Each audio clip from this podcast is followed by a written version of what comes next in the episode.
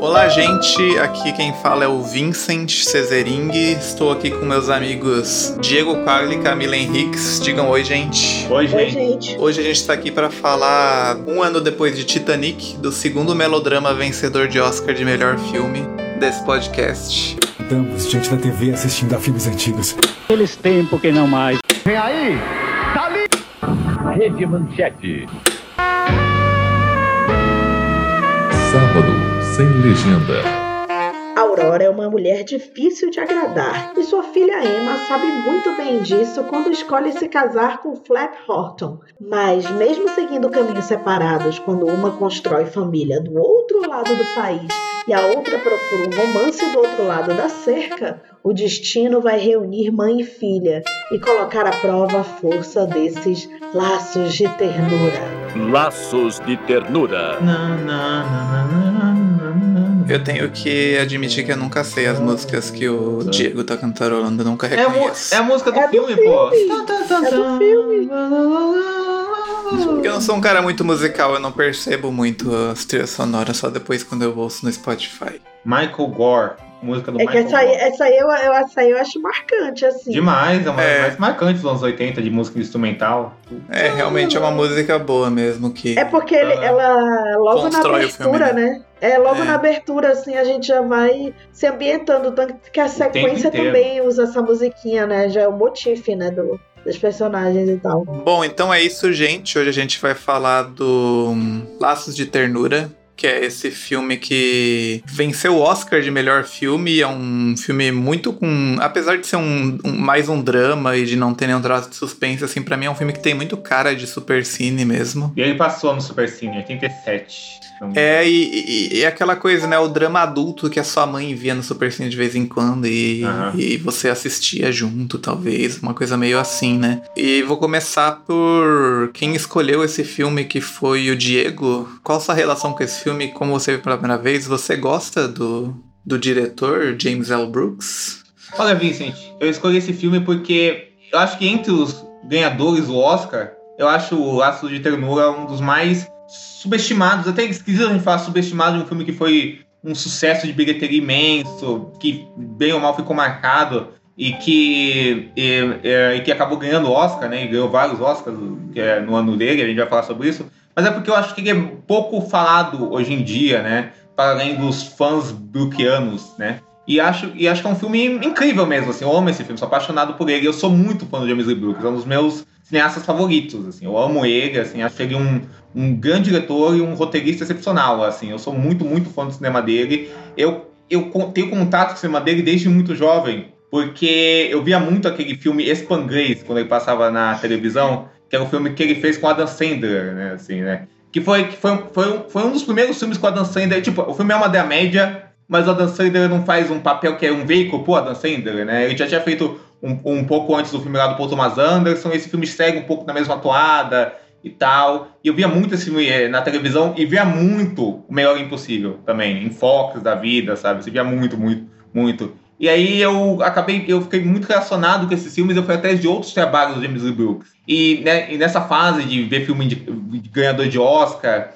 eu acabei vendo esse filme e fiquei surpreso quando esse filme também era do James Lee Brooks. Sempre é um filme que eu tive esse carinho gigantesco e acho que é um filme muito, muito exemplar. Eu acho que o James Lee Brooks, esse cara que consegue dominar essa arte da rotina, sabe? É, Os filmes dele são sobre uma arte da rotina, uma arte do cotidiano. E aos poucos, você imergindo no cotidiano, nas, nas caracterizações e idiosincrasias das pessoas em volta desse cotidiano e dos trabalhos delas, das famílias delas, das pequenas características que ela tem, nesse, nesse equilíbrio que, é, que, é, que que, que ele faz entre comédia e drama, né? Então ele vê a comédia e o drama na mesma proporcionalidade, né? Até no final, os filmes dele, você tá tão impre- impregnado pelo cotidiano que ele vai seguindo, que aí no final ele coloca uma, um- uma- um terremoto de melodrama mesmo nos filmes dele, né? Você vê que muitos filmes deles têm passagens muito dramáticas, né? Do, do meio pro fim. Ou então, ou então, ou então ele vai construindo esse, esse tom aos poucos, né? E, e vai conseguindo equilibrar uma coisa e outra. Eu acho que ele é um roteirista muito notável, né? Em, em- em como ele gosta de focar os filmes dele em textos, em diálogos muito velozes, muito cheios de sarcasmo, né? Mas também em muita humanidade, né? Em como ele filma os atores com prazer, né? O Godard tem uma frase que ele fala sobre diretores que filmam os atores com prazer, né? Diretores onde a direção de elenco é muito importante, né? Tipo George Cukor, o Bergman, esses caras, né? Onde o ator tem um Cassavetes, onde o ator é um, é um elemento muito vivo de destaque dentro da obra. Acho que o James Brooks tem isso mesmo, né? E acho que ele, os, os atores vestem esses tipos que ele cria de uma forma muito boa. Mas além de tudo isso, eu acho que ele é um diretor muito sensível e muito sutil, né? Porque é um tipo de diretor que não chama atenção para ele mesmo. Tanto é que você pode ver um laço de ternura e achar que ele é só um demarão genérico, só que na verdade não, né? Na, na, na, na verdade, ele está construindo bases muito sutis para focar no que, no, no que chama atenção, né, para ele, que é o texto e os atores, né, e com vários detalhes de decupagem que são muito sensíveis, né, que tem em todos os filmes dele. Eu amo todos os filmes dele, é uma filmografia pequena, né, até o Como Você Sabe, eu amo, né, muito. É, ele tem poucos, né, tem sete filmes, né, sete filmes. na filmografia dele. E agora tá fazendo um novo, né, que é a McNally, que vai sair ano que vem, né, é um filme que ele vai fazer pela Searchlight, né, que é outra comédia da média dele, comédia dos costumes, comédia romântica, né? Assim. Mas é curioso isso que você falou dele ser. Antes da, da Camila falar, que, que falou que era um filme subestimado de Oscar.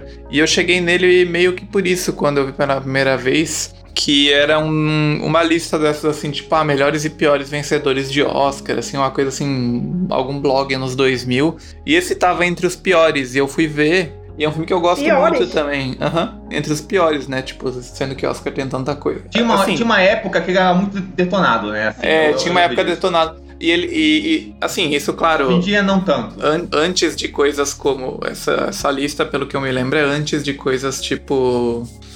Uh, Oscar de 2008 e essas tragédias assim, né? Sim, sim, sim, sim. Pô, mas já acho que os anos 80 tem uma competição forte, né? Assim. Não, com certeza. Ele é o melhor disparado.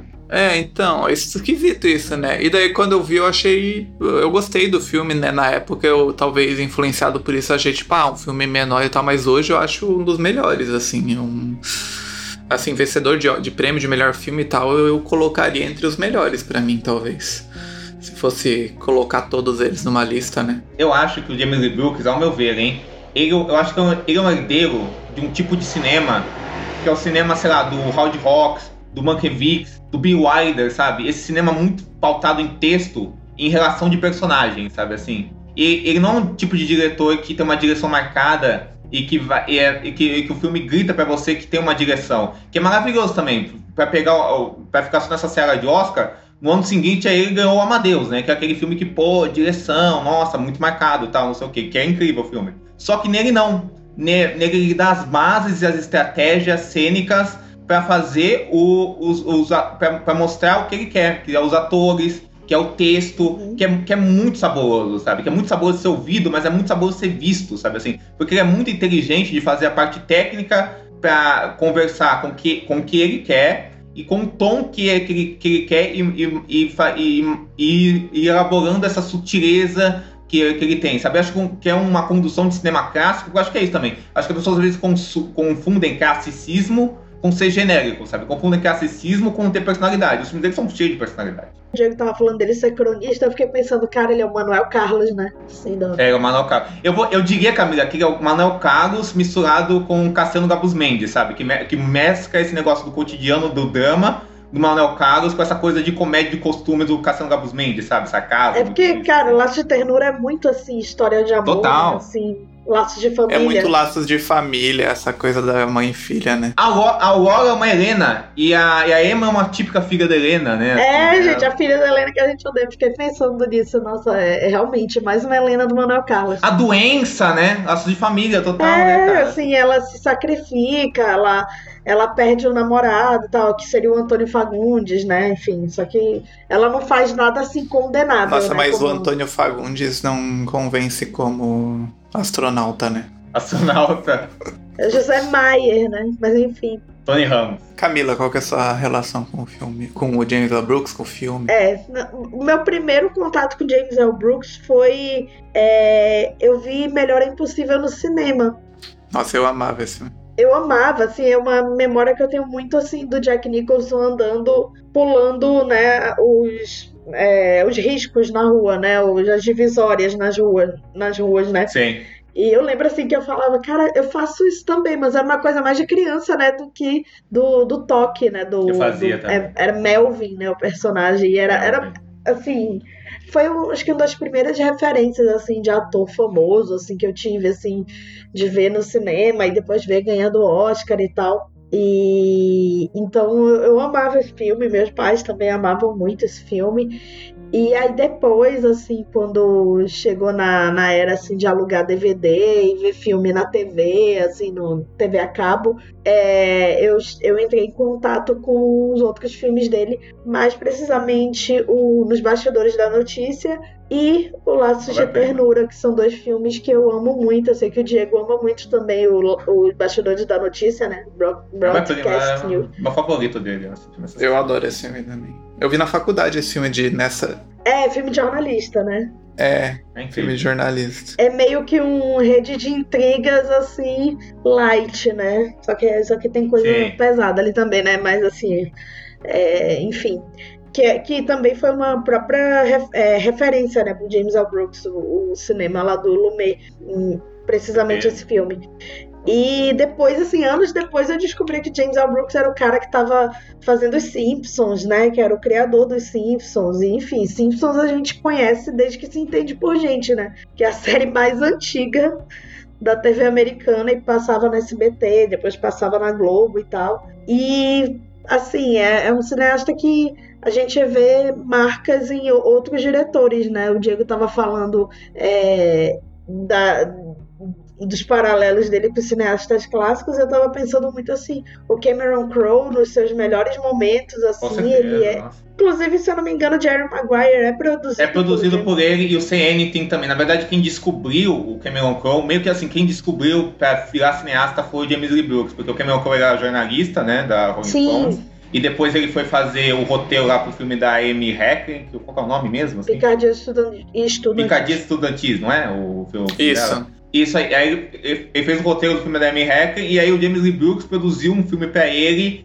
do, que foi o Say Anything produziu o Joey Maguire. Na- foi na época que o James Lee Brooks fez a produtora dele, a Grace Films. E desde então é um costume dele ver vários jovens cineastas e começar Sim. a produzir os filmes dele, né? Ele fez isso com o Wes Anderson, quem descobriu foi ele, né? Pros, Sim. ó, pros do Wes Anderson, a culpa é dele. Pros, pros amantes do Wes Anderson, a culpa também é dele. Então, Ele, ele e a Polly Platt, né, Polly Platt. trabalhava com ele. A Polly Platt era vice-presidente da produtora dele, né? Isso, ela era, ela começou trabalhando na parte de design de produção, né, direção de arte Isso. dos filmes do Peter Bogdanovich, né? E, e a gente fala sempre daquele podcast You Must Remember This e tem uma temporada toda sobre a Polly Platt, que ela foi essa mulher que ficou meio que à sombra, né? Primeiro porque o Peter Bogdanovich era o marido dela, então assim, ela, ela ficava muito em segundo plano e depois ela fez essa parceria com o James L. Brooks, inclusive ela faz o, a direção de arte do Laços de Ternura. Não, e ela, e além de fazer a direção de arte, que, enfim, contribui muito pro filme, mas ela também ela era o braço direito dele mesmo. Assim, eles falavam Sim. de tudo sobre o filme, né? Assim,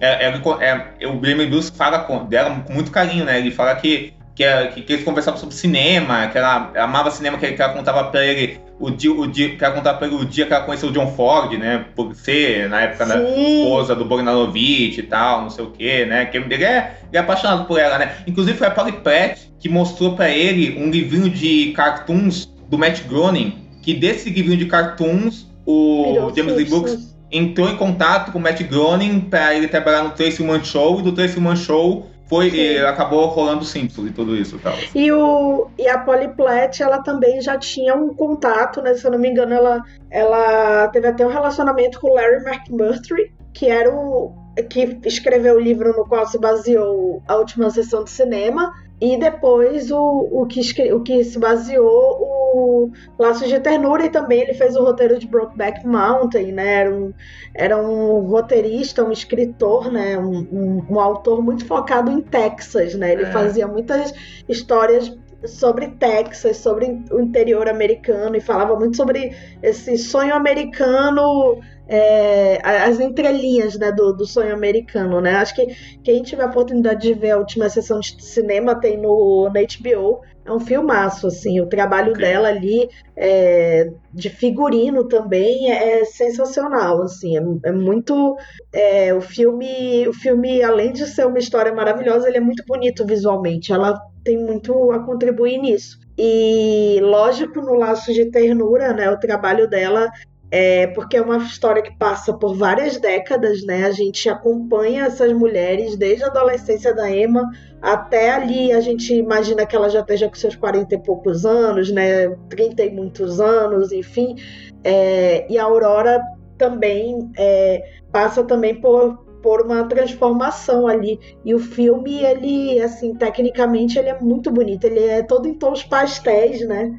É, eu e o Diego, a gente estava até falando isso porque a gente viu Menina de Ouro para outro podcast, e que são filmes com temas semelhantes, porque eles falam de perda, né? De perdão. São dois melodramas clássicos, né? É, e tem essa virada, né? De tem uma grande, um grande momento ali de se passar no hospital, né? O filme. É, e só que um é totalmente solar, né? O, o Laços de Ternura ele é totalmente solar e que até tem a ver com. Eu vou repetir o que eu falei no, no, no Cinemação, que já deve ter saído, né? Sobre o Menina de Ouro, que também é uma, uma, uma questão assim que a gente vê também do privilégio delas, né? Elas eram mulheres muito bem de vida. A Aurora, mesmo sendo uma mãe solo, né? O marido dela morre no início do filme. A gente não vê o marido dela, né?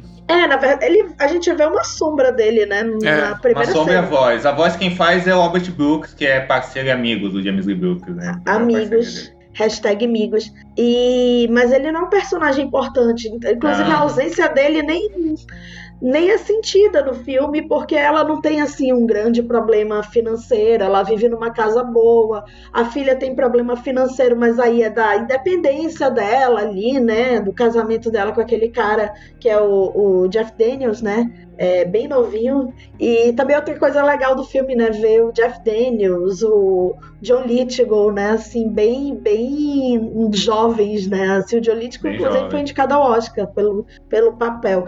Bizarro, né? Bizarríssimo. É, eu também não, não, não, não, não vi, assim, nada demais, assim, pra ser indicada. Ele não faz nada no filme, né? não, o Joe Lithgow é um puta ator, eu amo ele. Assim. Eu acho o Jeff Daniels ainda mais forte do que ele no filme. Jeff assim, Daniels é sensacional. Mas você sabe, Camila, isso na época causou discussão, porque o pessoal falou, não, como que o Jeff Daniels é indicado, o John Lithgow é indicado, não sei o quê. E aí se especulou que é porque o personagem dele é antipático. E aí, por causa disso, é que ele não ele foi é um vilão, né? sabe? Assim, é, exato. Ele, é, ele, não é um vilão, assim, mas ele é um personagem que. Né, é, o esquerdomacho, né? Ele é. É, o esquerdomacho, né? É, e aquela coisa da. Uh, eu gosto do, da, da, da, desenvolvimento dramático disso, de que a mãe dela alerta ela, né? No é, início, assim, ela falou: Você vai casar com esse cara, com o Flap é, Horton. Ele tem Flap, até um nome. Até o nome, o nome meio... dele é isso.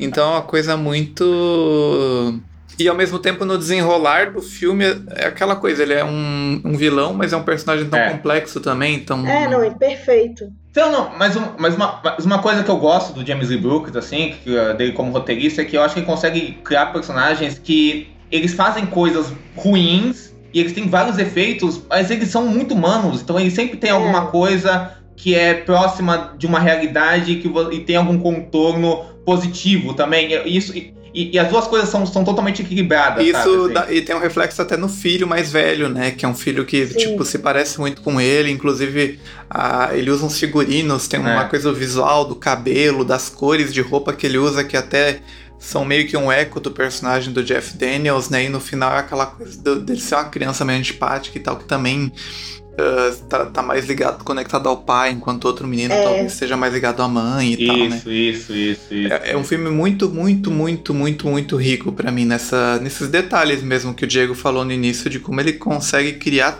tanta coisa assim dentro desse cinema clássico, assim, né? É, é, é o quadro simples, é a cena simples, é a narrativa simples que tem tudo, tem um universo ali dentro, assim, para mim. É. é. essa é a palavra mesmo. É legal que o filme é até uma, uma chave para a escalação da Shirley MacLaine, que é um filme que, como o Diego falou, a marca de James L. Brooks é não deixar a comédia de lado, né? Isso. A Aurora, ela passa por situações engraçadas ali. Tem uma, um momento ali que eu falei, nossa, Bridget Jones pegou isso, é, né? Que foi a cena do, do carro, né? Do carro, né? Que ela fala, mulheres adultas estão sempre preparadas para emergência, né? E aí ela, aí ela sai do carro, né, com o lenço, o lenço vai embora, o cabelo todo bagunçado, assim. E, e, só que ela também é uma, uma, personagem também tá super impecável, mas também esse, ela tem uma vibe meio camp, né? Uma coisa meio camp ali, né? É, na... extravagante, excêntrico, né? Assim, os personagens todos têm um, quê de excêntrico, né? É, é uma coisa meio decadente, assim, né? Decadente, é. né? Aquela dama do sul, né? Tem tudo isso. Mas é mesmo, é também assim uma é, você vê assim na recepção do filme na época que é curioso que a Shirley MacLaine foi é, disseram né que ela estava fazendo uma, uma desglamorização né da imagem dela né. Ela estava não atraente no filme assim porque ela simplesmente tem uma cena ali no final que ela parece sem maquiagem sem é, maquiagem entre aspas né. É, é, é, mas assim nossa ela se deixa envelhecer no filme e você vai ver assim não tem nada assim de a gente reconhece Shirley MacLaine glamurosa em todos os momentos do filme, assim. E, e, faz parte da personagem mesmo, assim. Ela é uma personagem durona também, né? E, e, e, que vai amolecendo ali, mas que nunca. Tudo, ela nunca tem, assim, os mesmos conflitos dela com a filha, ela nunca.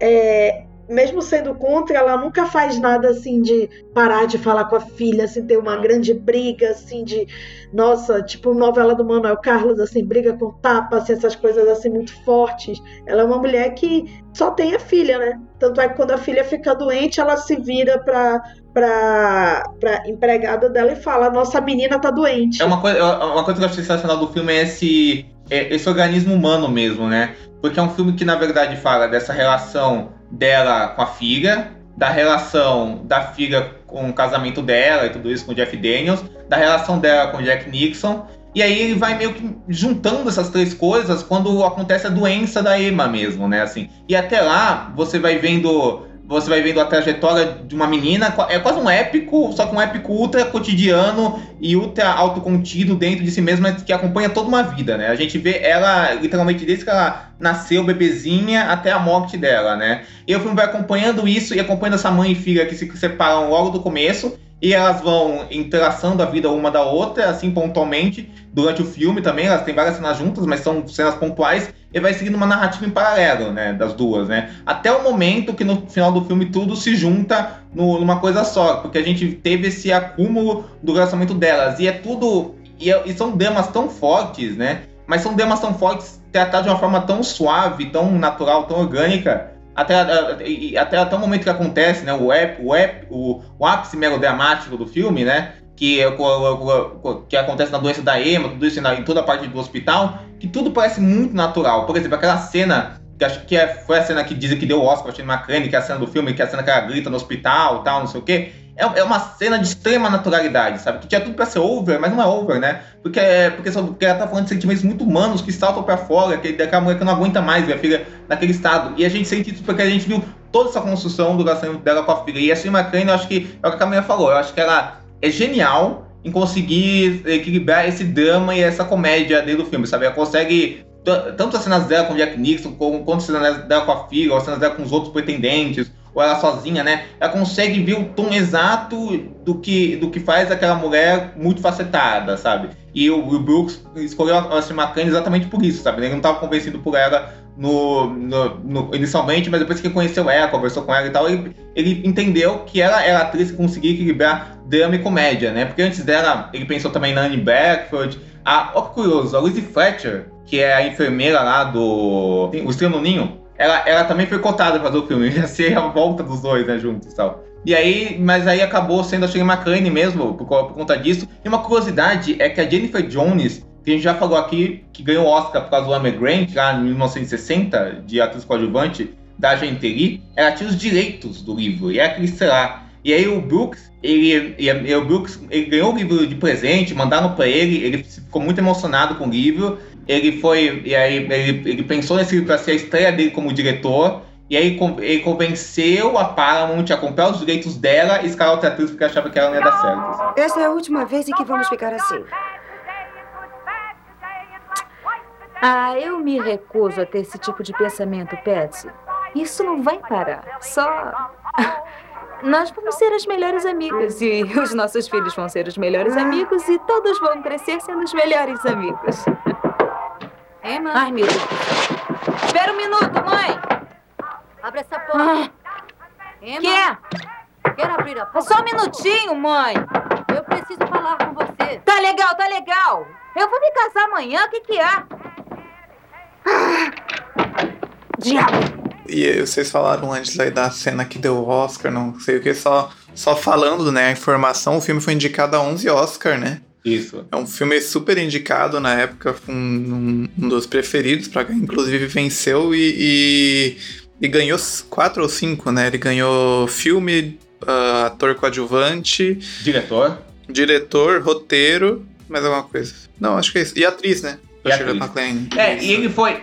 E ele foi o filme que já chegou favorito na, na, corrida, porque ele foi um filme muito bem criticado, então ele foi, ele foi muito elogiado, entrou em lista de melhores do ano tal, não sei o quê. O, foi do Roger Ebert e do Gene Siskel, foi o segundo filme favorito deles, assim, no, no, ano. Então ele foi muito criticado, ele foi muito bem criticado lá, lá nos Estados Unidos, foi uma unanimidade, assim. Depois que ele foi virando favorito do Oscar, começou o pessoal a falar que, que ele parece ser um filme televisivo e tudo isso, e bababá, bibibi, mas foram tipo assim, mas isso aí não acabou arranhando o filme e tal. E ele foi a segunda maior bilheteria do ano, atrás do Retorno Jedi. É muito louco você pensar que ainda era possível você ter um filme que nem o Retorno de Jedi, que faz uma mega bilheteria, e você ter um filme desses e também fazer uma imensa bilheteria, porque foi um filme de boca a boca, né? Porque as pessoas falavam, nossa, que emocionante tal, não sei o quê, né? É um, é um, é é um filme que unia muitas pessoas, né? Assim, e que teve cenas muito marcantes, né? E ele já ele foi surgindo como um favorito no Oscar, né? E a, a, única competição dele, a única competição que ele tinha de fato foi os eleitos do, do Philip Kaufman, né? O The Right Stuff, né? Que era o filme que talvez poderia tirar dele. Só que os eleitos ele foi um fracasso de bilheteria, né? Apesar de ter sido um filme muito elogiado, né? Ele não foi bem Que é um filme de astronauta, né? É Curiosamente. É um filme de astronauta, né? Curiosamente foi um filme de astronauta. E é um, e é um filme que é uma, que tem uma coisa, tipo, de ser um espetáculo técnico, mas é também um espetáculo técnico muito voltado no cotidiano daqueles personagens, né? Que acompanha a vida inteira deles e tudo isso. E eu, eu tava, tava vendo assim também, lembrando, aliás, que o, o, outro rival muito forte, mas que foi quase que esnobado pela academia, foi o Yentl, né? Da Barbara Streisand. Então, é, isso foi, um, isso foi uma coisa, é, eu, né? Eu, fiquei pensando nisso, assim, tipo, grandes filmes de 83, né? Que poderiam. É, ela ganhou o Globo de Ouro de assim, direção, assim, a Barbara Streisand. É, Uh, tem, tem, filmes que eu adoro de 83, mas sei lá, que não, não são filmes que, sei lá, ganhariam o Oscar e tal. E eu realmente não. Mais, quanto mais o tempo passa, menos eu entendo essa coisa dessa rejeição desse filme. É, eu do... acho que a rejeição é, assim, tem dois motivos, assim, que eu vejo, assim. É, eu, eu vejo dois motivos. Scarface, né, de 83. É, 83, né, maravilhoso. Eu vejo dois motivos. Eu vejo. Ah, mas nunca é. ia ser indicado, ainda mais Exato. na época, assim. Mas, mas eu vejo dois motivos muito, muito exemplares de porque rola essa rejeição pelo que eu falei, que eu acho que muita gente acha que cinema clássico e cinema genérico é a mesma coisa. E também eu acho que tem um componente tipo, ah, é filme de é. mulher, não sei o quê, é, bababá. Tem esse, rola, rola isso, isso, sabe? Assim, eu acho que tem muito disso, tem muito Sim, disso. Sim, total. Assim, tem, tem, tem, muito disso mesmo, assim. E, e, eu, e assim, na minha visão, eu, os eleitos acham um filmaço, adoro, mas eu daria pro Ternura sem pensar duas vezes, assim, o Oscar, assim, sem pensar duas vezes eu daria pra ele, assim, sabe? Inclusive, até pra falar, ele, os concorrentes dele eram o The Big Shield, do Kasdan, que também é outro filme cotidiano, o The Dresser, do Peter Yates, que é um filme, filme de ator e tal, o The Right Stuff, e o Tender Mercies, que é um filme meio esquecido, mas é um filme de cowboy, é um filme meio um drama de personagem que deu o Oscar pro Robert Duval, né? Assim. É, o Robert Duval ganhou do Albert Finney, do, do Michael Caine, né? Assim. Isso, exatamente. E a, a Shirley MacLaine, ela ganhou da própria Deborah Winger, né? Foi uma, elas tinham uma grande rivalidade no set, tem umas histórias inclusive assim engraçadas assim, constrangedoras. E ela ganhou também da Meryl Streep por Silkwood, que Silkwood. também é um papel muito importante da Meryl Streep. Ah, tá Só que ela tinha vencido no ano anterior, né? Então assim, não não não é, não repetiu a vitória, mas assim, só uma curiosidade, em direção, um dos indicados era Ingmar Bergman por Fanny Alexander. Então, assim, né? É. Filme de Natal. Você imagina, é, você, ganhar, imagina você, você ganhar um Oscar do Ingmar Bergman por Fanny Alexander, cara, você deve se sentir, sei lá, se sentir Deus, né? Você sente é, Deus, James né? Brooks, é, aí eu vou pender pro Ingmar Bergman, mas assim, pra mim a Barbara Streisand tinha que ter vencido tudo. Não, logicamente que o Bergman é o melhor, assim, tal assim, né? Mas eu acho que o Brooks mereceu também, acho incrível o trabalho dele. É, assim, não iria ganhar, né? Assim, a gente sabe que Mas ganhou, ganhou melhor filme É, estrangeiro. ganhou É, estrangeiro.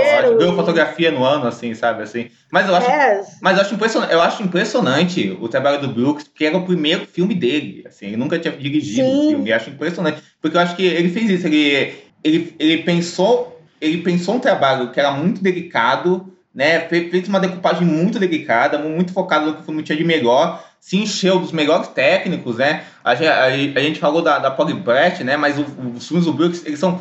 Ele se cerca de bons fotógrafos, né? Inclusive o fotógrafo de- desse filme, que é o. o in- in- inclusive, o fo- o fotógrafo de- desse filme, que é o, que é o André G.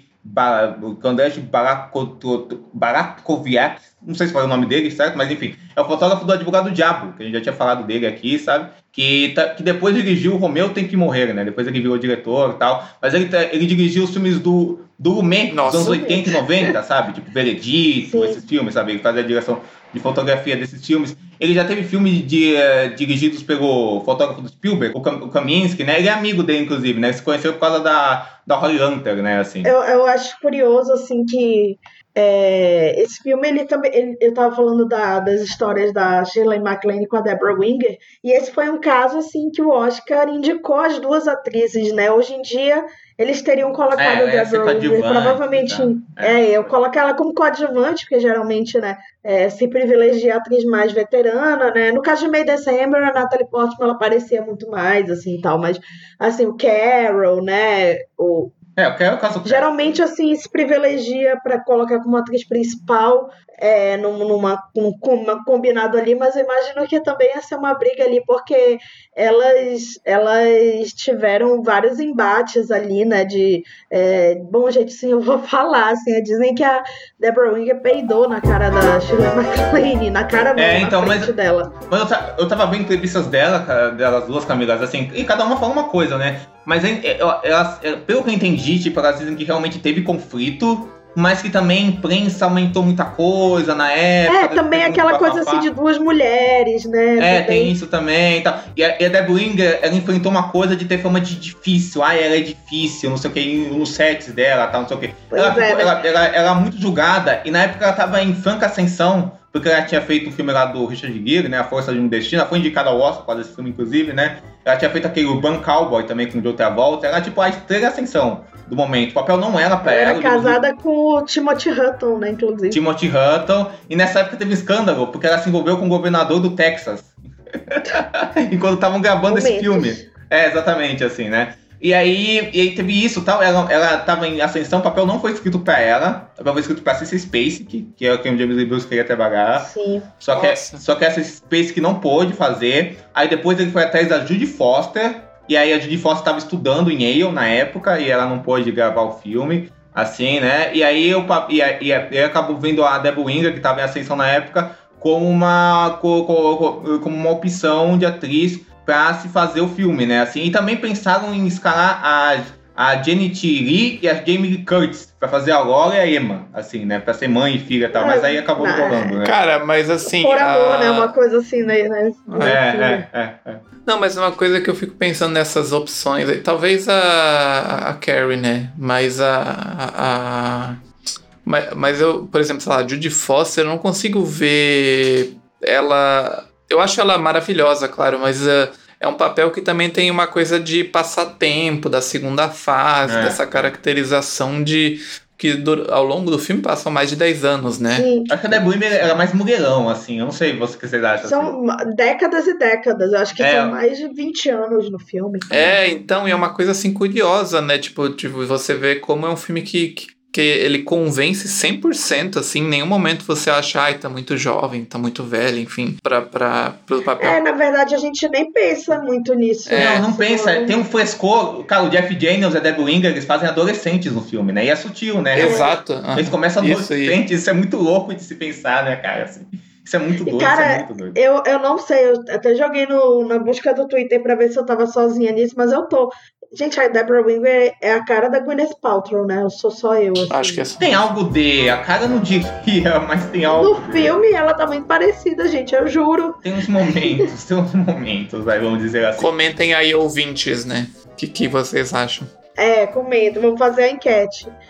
Mas ela, ela, depois de um tempo, ela parou de atuar, né? Ela ficou um tempo afastada. Ela se né? cansou, né, de Hollywood um pouco. assim. É, ela, ela, ela, ela tinha esse negócio assim de se recusar a fazer, é, a fazer promoção de algum filme ou outro e tal, enfim. E aí ela, ela parou um tempo, né? E depois voltou nos anos 2000. Acho que um, um trabalho dela que foi muito importante nessa, nesse, nessa volta foi o casamento de Rachel, né? Sim, sensacional. Ela faz a mãe da Anne Hathaway e assim é uma personagem também que não é uma personagem fácil assim e é um filme de mãe e filha né na verdade é um filme de uma menina com a irmã e a, e a mãe né o relacionamento dela difícil com essas personagens Eu acho né? ela uma grande atriz mesmo. Assim, eu acho que a- a- essa voz rouca dela, eu acho ela meio hipnotizante, sabe? De ver em tela, sabe? Acho que ela tem uma coisa meio. É, Uma coisa muito quase física, sabe? Ela como, atriz, sabe? Parece ela, ela meio visceral, assim, sabe? Parece que ela meio que. E ao mesmo tempo ela tem uma fragilidade que eu acho que casou muito bem ela com a McCain, sabe? Essa, essa coisa das duas, sabe? Porque realmente tem uma química muito grande delas, assim, e até acho que essa coisa do conflito, né? A, a, a, a Tia McCann conta, né, que o James Lee Brooks até gostou dessa tensão, porque gosta de trabalhar com tensão das duas, pro papel, é uma coisa meio casando as ideias, assim, sabe? Tipo, e, e acho que isso acabou casando muito bem com as personagens, né? Porque ao mesmo tempo que existe muito, muito conflito entre as duas, existe afeto, né? Assim, as duas coisas eh, se somam, né? Assim, eu, eu não sei dizer qual das duas eu gosto mais no filme, acho as duas incríveis, assim, no filme. Acho que elas têm Outro papel que eu lembrei agora da Deborah Winger que ela fez mais velha é o da Cadillionaire, aquele filme da Miranda July que tem a Dolores do. Não vi, cara. É, Do West Wing, né? isso, e é, é um né? papel, é uma mãe péssima, assim, mas é um papel de mãe também, assim, que, que é curioso, assim, uma, uma, Hoje, uma coadjuvante que tá muito bem no filme. hoje em dia ela é casada com aquele Ellis Howard, que é o ator dos filmes do Fincher, né, recente, né? Que ele fez o Man, que fez o, o The Killer. Ele é o último alvo do The Killer, é o Wisby Mayer, Ah, tá, Mank, sei, sabe? é. Assim, um ator bem característico, né? Você vê, ela é, ela é casada com ele, assim, hoje em dia. né? E ela, ela tem. E aí ela aparece, né, nesse- nesses papéis. de vez em quando ela aparece nesse. De vez em quando nesse- nesses papéis, assim, né? E ela é uma grande atriz. né? Tem um, tem um documentário sobre ela, dirigido pela Rosana Cash, que é Searching Debbie Winger, né? Que é um documentário mesmo do que a Camila falou, né? Que é uma, uma entrevista dela sobre por que ela se aposentou eh, de repente Hollywood, no auge, no auge da fama e tudo isso, né? Assim, é, nossa, é muito foda. E esse, a gente tá falando desse passar do tempo, é um passar quase brusco, né? Porque o filme tem todas essas coisas, né? A gente fica É. batendo nessa tecla de como ele é sutil e como ele funciona e como ele é clássico. Mas eu gosto como ele tem essas coisas quase bruscas do passar do tempo mesmo, tipo. Ah, não tem uma música, não tem nada, é só um corte assim, tipo, muda de cenário e daí a criança já tá mais velha e daí eles já estão morando em outro lugar. Ah, eles chegam numa casa, na cena seguinte a casa já tá quase pronta, quase toda organizada. Então é um filme que ele tem essa essa coisa de ser um filme sobre a vida de alguém assim. E é uma coisa muito novela também, né, que a gente às vezes acompanha assim que a gente Muito. fez essa comparação com novela e tal. É uma coisa que, que também acontece assim em novela esse esse os anos passando e a gente vê o impacto disso, né, o impacto de uma coisa ou de outra coisa. E eu acho que isso faz todo sentido, porque o James Lee Brooks ele é um cara de televisão também. Antes é um cara de cinema. Ele é um cara que vem da televisão. Ele, ele começou, inclusive, no jornalismo, que ele começou no jornalismo, inclusive, os bastidores de notícia é muito baseado nas experiências deles em, dele em redação e tudo isso. E é um dos, pou, é um dos poucos filmes de jornalismo que é jornalismo de Televisivo. TV, né? Isso. É, é, que ele, foi onde ele trabalhou, tal, assim, como redator e como repórter também. E aí, e depois ele foi trabalhar como roteirista. Ele começou a trabalhar lá no, na empresa da Mary Moore e do marido dela, e foi o roteirista-chefe, showrunner e, e co-criador do Mary Tyler Moore Show, que foi uma coisa revolucionária, né? Que, que os programas do James Lee Brooks, as sitcoms do James Lee Brooks, foram as primeiras sitcoms a tratar, sei lá, antes, antes, a, a, a, tratar de um grupo de amigos juntos, assim, num, num ambiente de trabalho, que eles não fossem advogados ou que eles não fossem médicos, e eram sitcoms muito bem boladas, mais cotidianas, e, e começava a falar de temas mais tabus, tipo separação, feminismo, que na época era uma coisa tal, assim. E, e ele, e ele contribuiu para todo o sucesso, né? A série foi um imenso sucesso, né? Depois ele fez várias outras séries. Ele fez Lou Grant, que era uma série de jornal, que era já uma série dramática, que é um spin-off. E depois ele fez a- aquele Táxi, que é com que é inclusive com o Danny DeVito, que tá Nossa, é nesse dele, filme, né?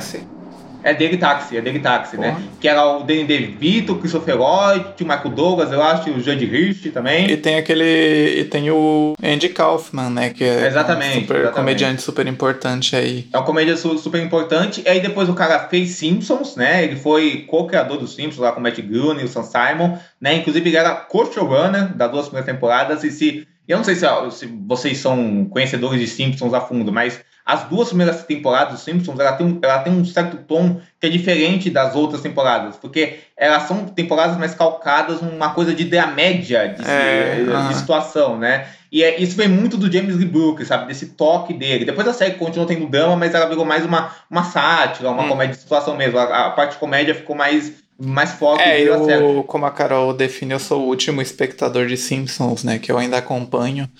Ah, eu não cheguei a ver tudo, mas eu vi ah, bastante das primeiras temporadas, principalmente pegando em TV, e agora eu tô acompanhando, né? É. Conforme sai. Eu, eu continuo acompanhando porque eu pensei, já cheguei até aqui, né? Por que eu vou largar agora? E até hoje ele supervisou na série, né? Ele meio que aprova algumas É. coisas, tipo, esses curtas aí que saem, tudo isso, né? Tanto é que o filme dos Simpsons, ele foi chamado pra dirigir a atriz da Marge, naquele monólogo que ela faz, que ela abandonou o Homer e tal, porque queria um, um toque mais cinematográfico pra Aham. coisa e tal, assim. Então, então ele tinha isso. Tem um episódio, que é, que é tipo o episódio dele, de Simpsons, que é o episódio que ele mais participou, que chama Lisa Substitute, que é o episódio da segunda temporada, que é o episódio que um, que um professor substituto vai dar aula na sala da Lisa. E o professor substituto é interpretado pelo Dustin Hoffman, né? Que é, que é um dos- desses primeiros atores convidados famosos que o Simpsons teve. E ele se conecta com a Lisa, eles viram amigos, que era, que era o primeiro professor que compreende ela, tal, não sei o quê. E ele tem que ir embora, né? E aí e tem, e tem uma despedida emocionante da Lisa com o professor tal, que ele vai embora de trem.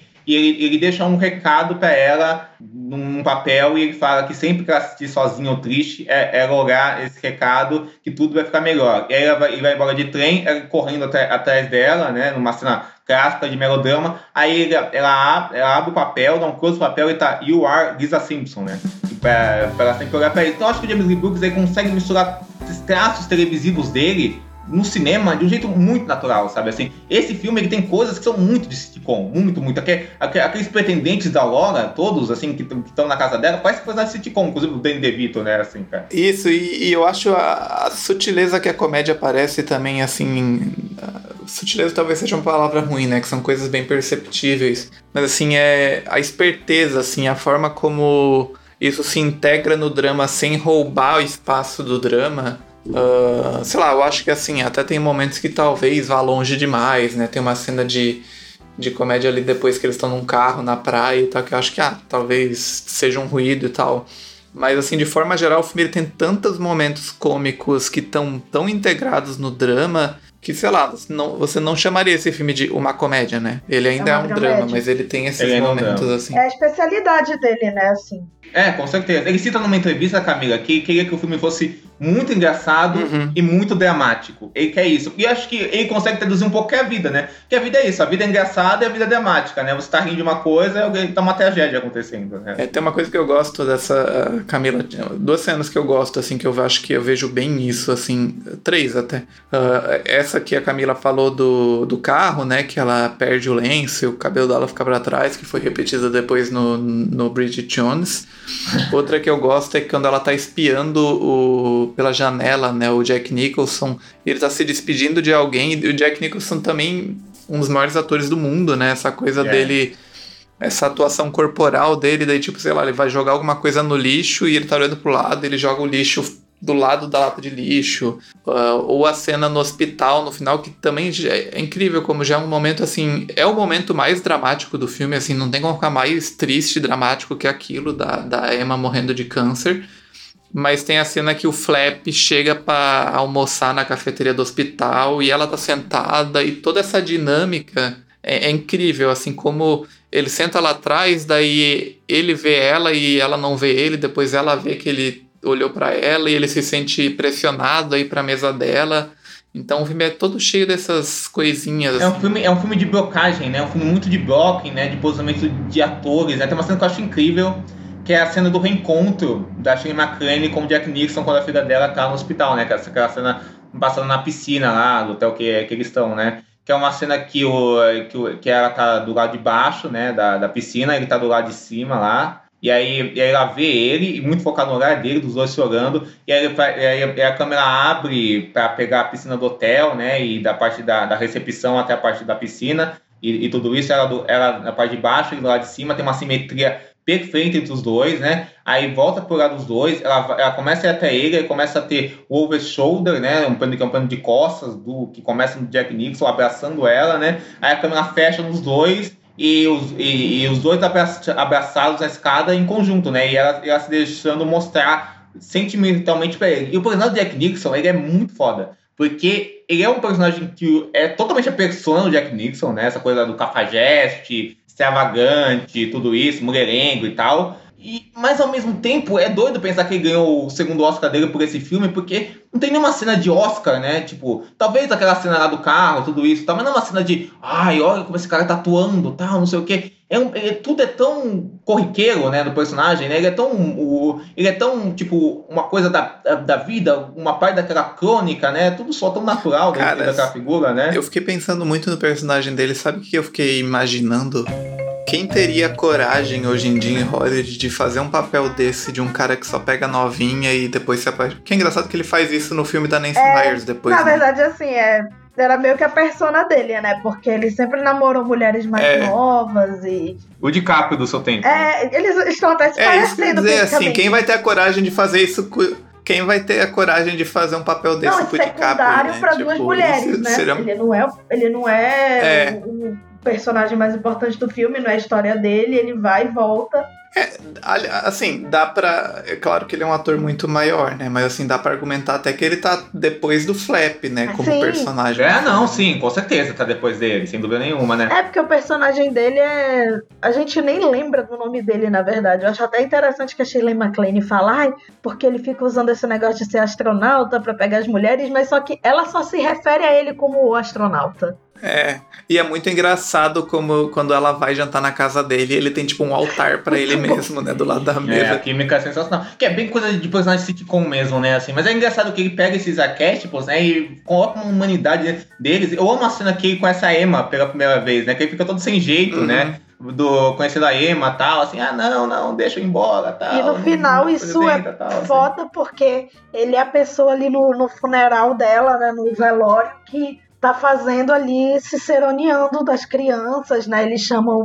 Ele chama o menino pra ir tomar banho de piscina, assim. É muito foda, é muito foda isso, é muito foda isso. E é muito foda também, tipo, como ele é o cara que ele se, ele se apaixona pela Aurora, né? E deixa, ela, é, e deixa esse, esse amor ir embora porque ele não consegue. Ele, ele não tem maturidade pra lidar com aquilo, sabe? Com o fato que ele tá realmente é, envolvido com aquela mulher, sabe? Ele tem uma segurança de ter um relacionamento sério pela primeira vez, tal, não sei o que, sabe? Com uma mulher que não é. não tem 25 anos, né, também. E eu, eu acho muito foda. Não sei se o Vincent assistiu a continuação. Não, não vi. Não, não sei se é spoiler, não sei se eu posso falar, mas tá no trailer. O Jack Nicholson volta no filme. Fizeram uma continuação em 96, que conta a história da Aurora alguns anos depois, assim. É uma história bem pobre, assim. assim é um filme bem pobre, porque É ele fraco. tenta forçar uma fraco. situação ali da, da Shirley MacLaine com a melhor amiga da, da Aurora, da, da Emma, aliás, né? Que é aquela amiga que quer criar a filha dela, né? E aí dá uma. Vira uma coisa assim muito forçada e também eles tentam dar uma história pra empregada da Aurora. E aí ela passa por tudo. Na verdade, o filme volta tudo que aconteceu com a Emma, mas com outros personagens. Ainda tem a Juliette Lewis fazendo a filha mais nova da Emma. Só que os personagens dos filhos eles vão sendo esquecidos no meio do filme, né? Eles não têm muita história. É legal pra ver de novos personagens, pra ver Shirley MacLaine, Jack Sim, Nicholson. sim, tem sim, cenas que rimam com o original e tal, mas é, é foi um fracasso assim. Mas eu fiquei até surpresa o Jack Nicholson voltar, porque não é o James L. Brooks dirigindo, e é em 96, ele já tinha feito. Ele foi fazer o Coringa É. depois em 89, né? Aí depois ele já tinha Já tava rico, ele né? tava no, no auge, ele tava em vias de ganhar o segundo Oscar, né? Tava o terceiro Oscar, né? O segundo como ator principal. Pelo, pelo James Lee Brooks James também, Lee né? Brooks, no Melhor? Impossível, né? Eles ficaram muito amigos. É, eu fiquei pensando, será que ele não volta? Mas eu acho que é, ele tá. Ele não. Dizem que ele não tá bem, né? Dizem que ele tá. O James Lee Brooks, eu tava, eu tava lendo uma entrevista com ele e disse que até convidou, mas que não vai rolar, assim. Dizem que ele tá bem debilitado, né? Ele não aparece em público há, muito- há alguns anos, né? Mas isso aí é boato, nunca foi confirmado. Talvez ele só esteja Uhum. querendo curtir a vida como Sim, sim, sim. corretíssimo, né? Assim, né? Não precisa trabalhar. Já trabalhou muito, né, cara? Ao contrário de nós, ele se aposentou, né? Ele pôde se aposentar. Não, com certeza, com certeza. Não, mas esse filme, Camila, só pra falar dele, desse Ministar, ele é dirigido pelo roteirista dos Sete Magnólias, né? É assim que se é o nome do filme lá, que tem a Julia Roberts? Steel Magnolias, Flores Steel. Magnólias. Steel Magnólias. Flores de Aço, eu nunca vi, mas. É. É, é filme que, da Sheila MacLaine de, de mãe também, né? Isso, aí ela É chamou meio que o. The Help dos anos Isso. 80. Aí, aí- aí ela chamou esse cara pra dirigir e escrever o filme, né? E, tipo, claramente esse filme é alguém tentando copiar o estilo do James Lee Brooks, sabe? Parece muito falso, assim, porque ele tenta Filme muito todo. copiar, assim, né? E, e fica muito, muito, muito falso, assim. Mas é interessante por esses motivos que a Camila falou, apesar de ser um filme fraquinho, assim. Mais uma coisa interessante, eu acho que o James Lee Brooks, pensando no Jack Nixon... Universo cinematográfico. É, exato, exatamente, É. né? Não, gente, eu fiquei pensando, cara, a Regina Duarte seria uma grande Aurora. Sim, é, a cara dela, ainda mais com esse Apesar de que a exagero. Aurora é uma loba, né? É, uma loba, né? A É Duarte uma loba. A Suna Vieira ser uma boa loba, eu acho também. Não, porque tem que ser uma. Ela, ela tem que ser meio. Ela tem que ter uma aura assim de queridinha da América, meio É, talvez um isso. pouquinho, entre aspas, patinho feio. A Suzana Vieira ela era mais sedutora, né? Ela é mais assim, loba mesmo. Puta, quem seria a Emma, né? Helena Rinaldi? Não, né? Deixa eu pensar. Gabriela Duarte. Ai, não sei. Per amore. Tem que ser alguém mais. ah, acho que mais. Nada contra a Gabriela Duarte, mas. Seria a assim, Julia Lemert e, a, Ma- e a Bruna Marquezine repetindo a novela Julia família. A Julia Lemert seria uma boa Emma, assim. Cristiano Oliveira seria uma boa Nossa. Emma, eu acho também. assim. Acho Não, daria- não. Eu, cara, eu acho que a Regina Duarte, infelizmente, assim, Não, é uma grande atriz, né? Vamos falar a Sim, verdade, sim, sim. né? É uma ótima atriz. assim. Já foi, né? Na verdade. É, grande não sei, mas funcionou sempre muito Funcionou, funcionou, funcionou. Tem, algum, tem algum, alguma atriz americana, só, só aproveitando a digressão, alguma atriz americana ou ator americano que todo mundo acha que é muito bom, mas é completamente lelé, maluco das ideias, tipo a Regina Duarte. Monte, né? John Voight. Ah, mas o John Voight já É, meio John- que decaiu já, né? É, não, é, ele foi fazendo a conta.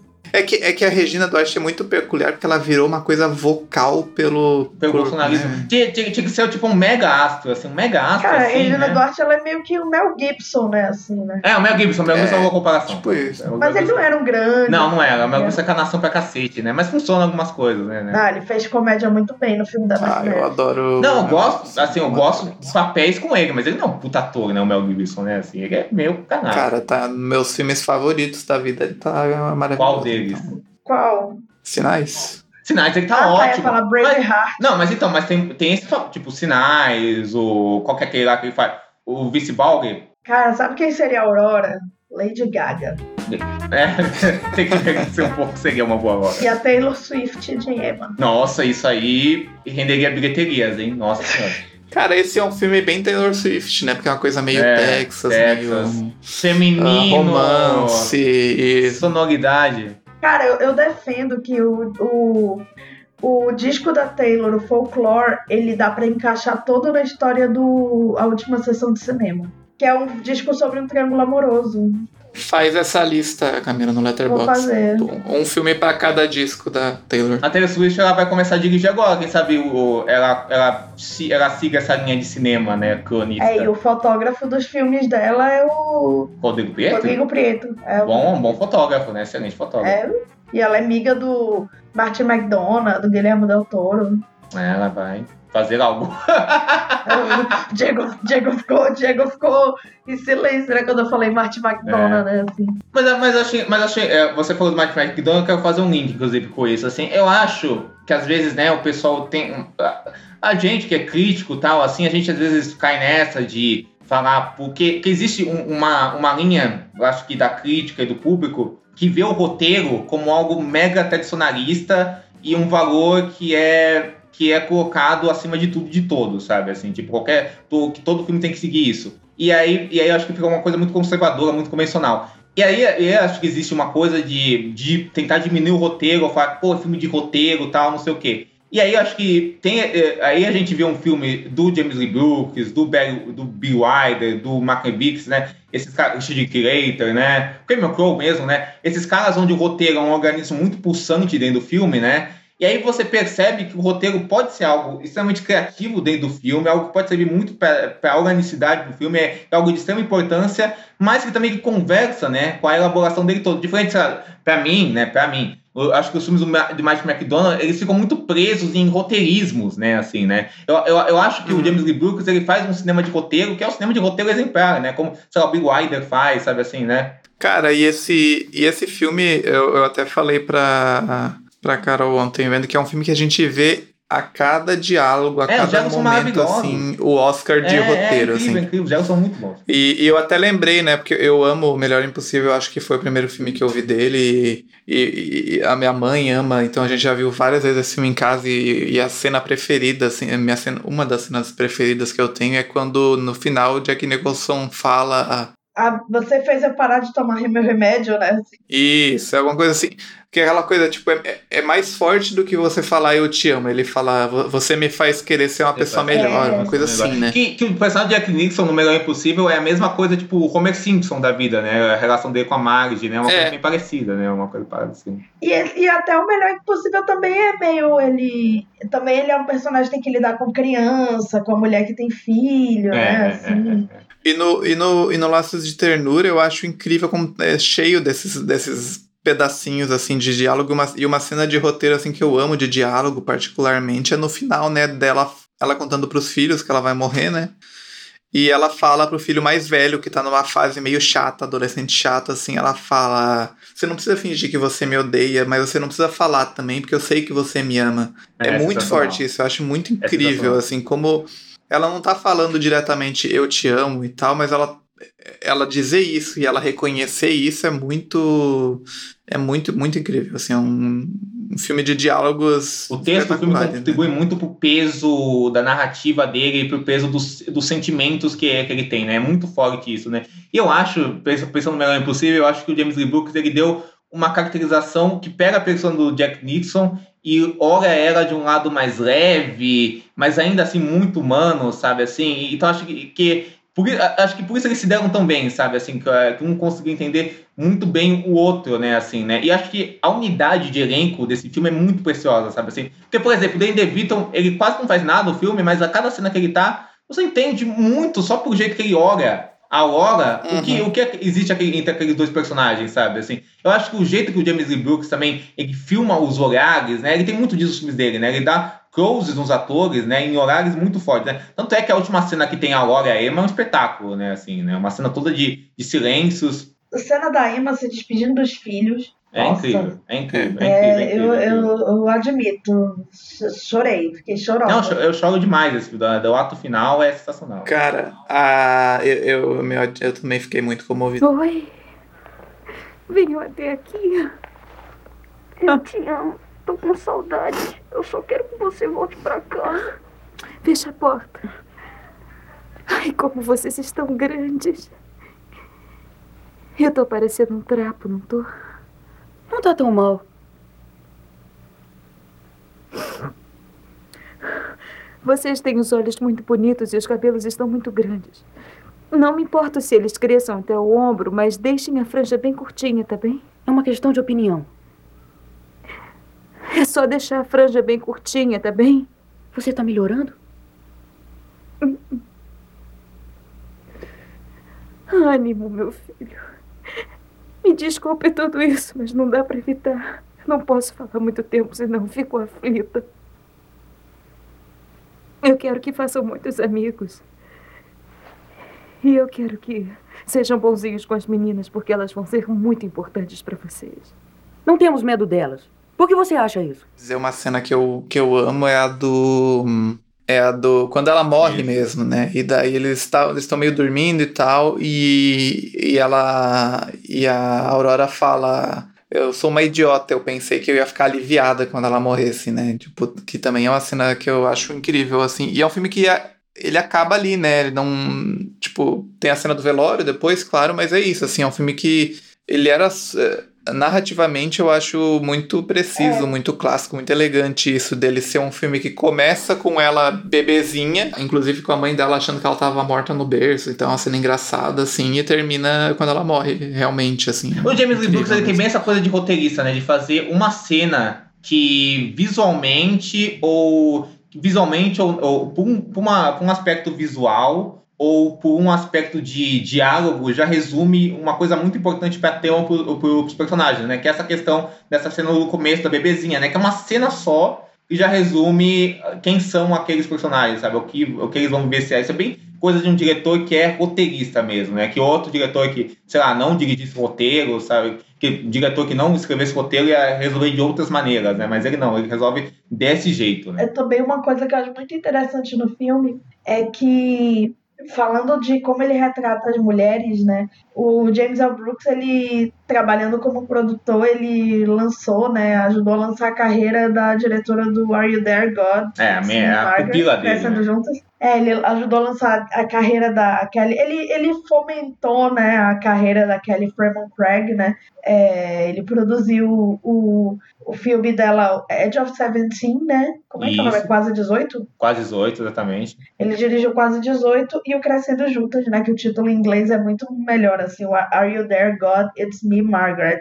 Uhum. Que tem uma semelhança, eu vejo uma semelhança com esse filme também, com o Laço de Ternura, porque ele tem essa coisa, assim, da separação, né? Entre personagens, né? Um- uma família vai para outra cidade e aí a avó fica na outra cidade e elas se comunicam por telefone, né? Então, assim, a Kathy Bates é meio que essa personagem tipo a Aurora. É lógico que o filme tem outra, outro tom, né? Muito mais sobre é, adolescência, sobre religião e tal. Um filmaço. Mas eu- é maravilhoso, é incrível. E eu acho que, da, que das, dos pupilos dele, etc., eu acho que era a que mais, eu acho que talvez pareça com o cinema dele mesmo. E talvez o Cameron Crowe dos movimentos. E ele é todo orgulhoso, né? Assim, né? Ele é dá total entrevista- orgulhoso. né? Ele dá É, entrevista total. assim, divulgando o filme, porque tem muito produtor executivo, produtor que, ah, produzir, vou lá ser no meu nome, depois a pessoa que se vire, mas ele vai Não, lá ele e se mete mesmo, o filme né? junto, né? Ele tem umas entrevistas bem legais dele falando sobre o- os filmes da Kelly. E eu achei muito interessante também que é um filme que retrata a maternidade sem glamorização. Por mais que a Aurora seja essa personagem glamurosa, por mais que ela tenha uma relação muito direta com a filha, é, a Emma ela passa por todas as dificuldades da maternidade, né? Ela nem sempre ama os filhos, né?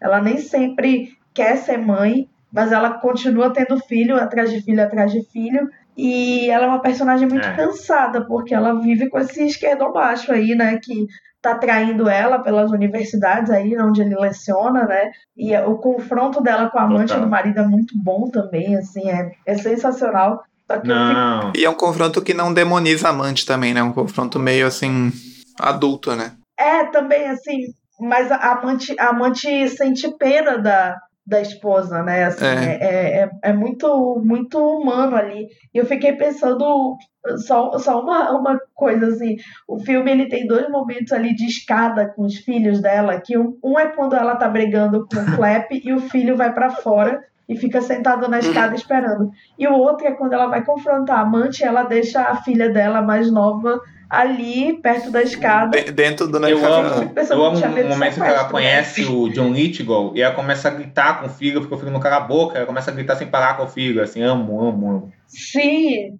Essa cena eu nunca. Eu sempre lembro dessa cena do supermercado também, né? Porque é muito foda porque ela não tem dinheiro pra pagar toda a compra. E aí ela fica tirando coisa atrás de coisa e o filho fala, ai, tira isso aqui, que é o remédio de cólica menstrual. E vira um jogo, né? É, ela- É. e ele, ele fala, tira esse remédio de cólica, de cólica, né, menstrual de enjoo. Aí ela faz uma cara assim de não, isso não, assim, que é o filme de olhar, né? Que nesse olhar a gente vê assim, não, isso aí é uma necessidade básica, né? Pelo amor de Deus. E dela, ela tira um pacote de doce, daí depois ela pega doces individuais e coloca de volta. É uma E, cena e bem. os filhos, e a gente vê a diferença de- da relação dela com cada filho, né? Que o, gente, o mais novo, assim, o filho do meio, É, na é verdade, ele é muito fofo, né? Assim, ele, ele é o que eu acho que faz a gente chorar mesmo naquela cena da, da despedida, porque a gente viu quão cruel é aquilo, né? Aquelas crianças vão crescer sem a mãe e sem o pai também, porque o pai vai cair no mundo, né? Foda-se, né? Nem volta, nem volta. No... Ele nem volta, volta. no outro filme, ele tá vivo, mas nem volta. Os filhos é só o. Isso, um verdade. Um deles é o Scott é Wolf, inclusive, que fazia aquela série Part of Five. Exatamente. É. O Tom Cruise que não deu certo. Five. Falavam isso, né? Que ia ser o novo Tom Cruise. Tal, assim. Parece Tom Cruise mesmo. É, e, mas o Jeff Daniels é um puta ator, né? Eu acho ele excelente. E ele eu acho que, assim, o Jeff Daniels, ele consegue dar uma... Esse, esse foi, tipo, o papel, a apresentação dele, né? Em, pra Hollywood, né? Assim, ele já tinha feito, acho que, o Ragtime e tal. Mas esse foi o papel, e tinha feito muito teatro antes, tal. Acho que o James Lee Brooks até virou no teatro. E aí trouxe ele para pro Terms of Endearment. E depois ele foi fazer o, lá, o filme com o Jonathan Demme, fez o Rosa Púrpura do Cairo, né? E, e ele é um ator que tem, ele tem muito, ele tem, é- ele é muito gostável e aí ele faz esse, esse cara que é asqueroso no filme, né? Mas é um sujeito asqueroso que é muito real, é muito palpável, né? Ele nunca fica assim prova, né? Nunca é caricato, né? Sim. Uma curiosidade, quando eu era mais nova, eu achava que ele era o cara do Full House. Eles parecem mesmo, né? Ele parece David Collier, né? Que dizem que foi inspiração pro You Wanna Know da Alanis. Morissette. Mas eles para... ele fez o Debbie Lloyd, né? Grande clássico. Sim, né? Eu acho ele muito. Pra mim é um desses atores que sempre faz tudo bem, assim, sabe? Eu acho ele muito foda, assim mesmo, sabe? Assim, né? Até, até o Debbie Lloyd, É. sabe? Assim, o cara, o cara se, se doar pra aquilo, sabe? Assim, é sensacional mesmo. assim. Aquele filme do Greto lá também, né? Do marido da Greta. É, que ele faz outros credomacho, né? Outros. É, Lê Baleia, que é meio uma vibe meio James L. Brooks, Woody Allen, na verdade. O Jaren, né? o Jaren total, assim, né? É, Meu Jaren, é. eu gosto Coisa desse. mais Não, é Allen. ótimo. É, acho que é um dos melhores filmes do Greto, assim. Gosto demais. do Greto. Do Greto, do Greto, do Greto. Do Greto. A Greta, cara, eu fiquei pensando que a Greta se daria bem. Total, tem de esse estilo também, né? É uma, é uma outra diretora que o processo cinematográfico começa no texto, né? Numa atenção ao texto, né? Que pega conceitos, ideias e puxa pro filme e daí começa a elaboração cinematográfica, né? Assim, acho que tem muito disso, desse classicismo, né? Que tem o James Lee Brooks, né? E o James Lee Brooks ele consegue encher os filmes de boas sacadas eh, visuais mesmo, né? Que são sutis, né? Como a gente tá falando. Por exemplo, eu amo a cena inicial, que é essa cena que tá tudo escuro e tem lá aquele abajurzinho lá no Uhum. canto da tela, né? Iluminando tudo, Sim. né? Assim, né? Já dá esse clima lúdico pra história, pra tudo, né? Assim, né? E os cenários também, incrível, eu acho. E daí é um trabalho da Ela é mesmo, eu acho, né? é que ela é que É, ela que. O gazebo da Aurora, né, gente? É, nossa, aquele jardim é é um mundo, assim, né? A complexidade e, e coisa, detalhes, assim, como é que tem uma cena que ela tá super se preparando pra falar no telefone com a Emma e faz comida, chá, não sei o que, coloca uma bandeja e daí ela vai sentar numa cadeira e a gente vê que na cadeira tem uma manta de tricô, assim, É. de, de retalhos de tricô. E depois. É um detalhe assim que eu me peguei, assim, porque aqui em casa a gente tá numa vibe agora de manta de retalho e tal. E. E, e deu, eu prestei atenção nisso. E daí depois no velório, ela tá fora de casa, sentada no. Tipo, no, na varanda, assim, e essa manta tá dobrada, assim, ela tá sentada Ah, em cima da manta. Então a, a gente percebe que tem um trabalho, e daí eu acho que é o que, que mais, assim, que repetindo o que a gente repetiu mil vezes aqui de cinema clássico e de sutileza e tal, e eu acho que é o que se sobressai mesmo como pode ser complexo esse tipo de cinema, né? Total. Porque ah, os quadros são simples, a decupagem é simples, é um filme que vai se preocupar com atores e diálogos, só que como ele vai dar estofa a isso é a partir dessas coisas, né? A partir de blocagem, Isso, isso. é isso, assim, tipo, tipo de blocagem, de, de atuação e de, e de diálogo, claro, mas também do que tem em volta, né? Da, da- é o que a gente falou início do as roupas do menino que parecem as roupas do pai, esse tipo de coisinha assim que vai comunicar demais, assim, além de detalhes daquele mundo também, né? Ah, sei lá, o A fotografia pastel, né? Como uma montagem consegue passar tão bem o tempo de uma forma tão calma, né, cara? O fato do, por exemplo, o Jack Nicholson dirigir um Corvette, É. isso faz parte, né, da quem, essa, essa mítica dos astronautas. É. Aí sabe-se que os astronautas ganhavam Corvettes, né, quando eles ah, passavam para entrar na NASA e ser essa coisa assim. Então aquela, tudo vai comunicar, né, tipo aquele carro que virou um sinônimo de decadência dele também, né. Que é um carro meio tipo, ele, ele, ele é apegado àquele passado glorioso dele. Então, todos os personagens têm isso, eu acho muito, muito incrível É. mesmo. Escolhas sutis de cena, né? Com certeza. E, é- e, é- e, tipo, ele é um. É, é um, é um filme de, de roteirista, tudo isso. E, o James Lee Brooks ele tem esse olhar muito forte pro casting, né? Eu acho que tem isso, né? Pra direção de atores, né? O que, o que você falou, né, Vicente? E, é, além, além dele focar neles muito, assim, né? ele consegue, ele consegue criar uma unidade muito forte entre todos eles, né? Assim, então, cara, todos os personagens, dos menores pros, pros maiores, to, todos eles convergem muito bem em cena, né? É uma coisa de texto, mesmo de roteirista, mas também desse bom olho pro casting dele, né? Um bom olho de, dessa direção de atores que, é, que, é, que ele tem muito também. A, a Justine Tré, ela é grande fã desse filme, né? Ela é muito fã desse filme de estreia, diretora da Anatomia de uma Queda tal, assim, né? Ela até botou ele numa lista de cinco filmes. É verdade, ela é muito fã, né? Ela falou recentemente. Falou recentemente, e teve uma outra lista que até botou entre os cinco filmes favoritos dela, e até botei, eu até peguei um, uma, uma frase que ela, que ela botou aqui. Ela, a gente falando, eu amo os filmes do James Lee Brooks, do, eu amo os filmes do James Lee Brooks, porque ele se arrisca em mostrar personagens cruéis, capazes de fazer coisas horríveis, mas ao mesmo tempo eles são dignos da nossa simpatia. Esse é um daqueles filmes que eu já vi mil vezes. Eu já vi ele com meus amigos, com minha mãe, com muitas pessoas diferentes, todo mundo chora da mesma forma. Eu fico surpresa com isso porque o filme é cheio de coisas que poderiam ser defeitos, como o Jeff Daniels e a Debbie Winger começarem adolescentes, e eles claramente não têm aquela idade. Mas aquilo funciona. O que me pega no James Lee Brooks é que ele consegue fazer filmes que parecem comédias românticas bobas, que de fato são nutridos por algo extremamente original e que sempre e, e, e está sempre surpreendendo no retrato da sexualidade. Em particular, aqui tem cenas brilhantes entre a Shirley MacLaine e Jack Nixon nesse sentido. Corpos velhos e o filme não tem vergonha de mostrar os dois deitados juntos no quarto. E essa é uma das raízes que mostra como Jamie Lee Brooks alimentou o melhor da comédia americana. Vai. Mas assim, eu não considero assim corpos velhos, né? Também assim. Ela disse, né? Ela disse, ela disse. Palavras dela. É, assim, eu, eu, eu entendo pra 1983 e tal.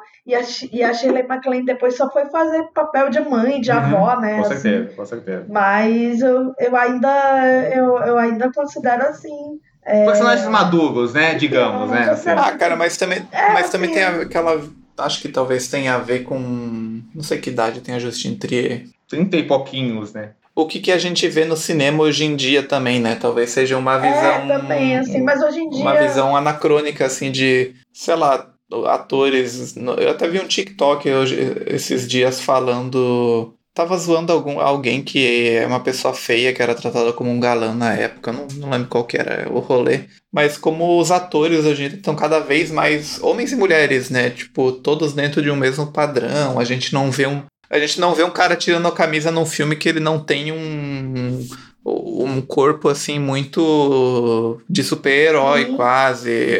É uma coisa meio esquisita até, assim. As pessoas estão cada vez mais plásticas, os né? Os próprios super-heróis, né? É. Os próprios super-heróis, assim, o Christopher Reeve não faria os pelos é. hoje em dia, né? Se ele continuasse, na verdade, talvez ele nem fosse assim, um astro de cinema, apesar dele ter, ele ser um grande padrão, uhum. assim, clássico, mas e, e, daí eu acho que, assim, nesse filme, por exemplo, a gente vê o Jack Nicholson sem camisa várias é. vezes, ele de roupão e não sei o que. Acho que é uma coisa.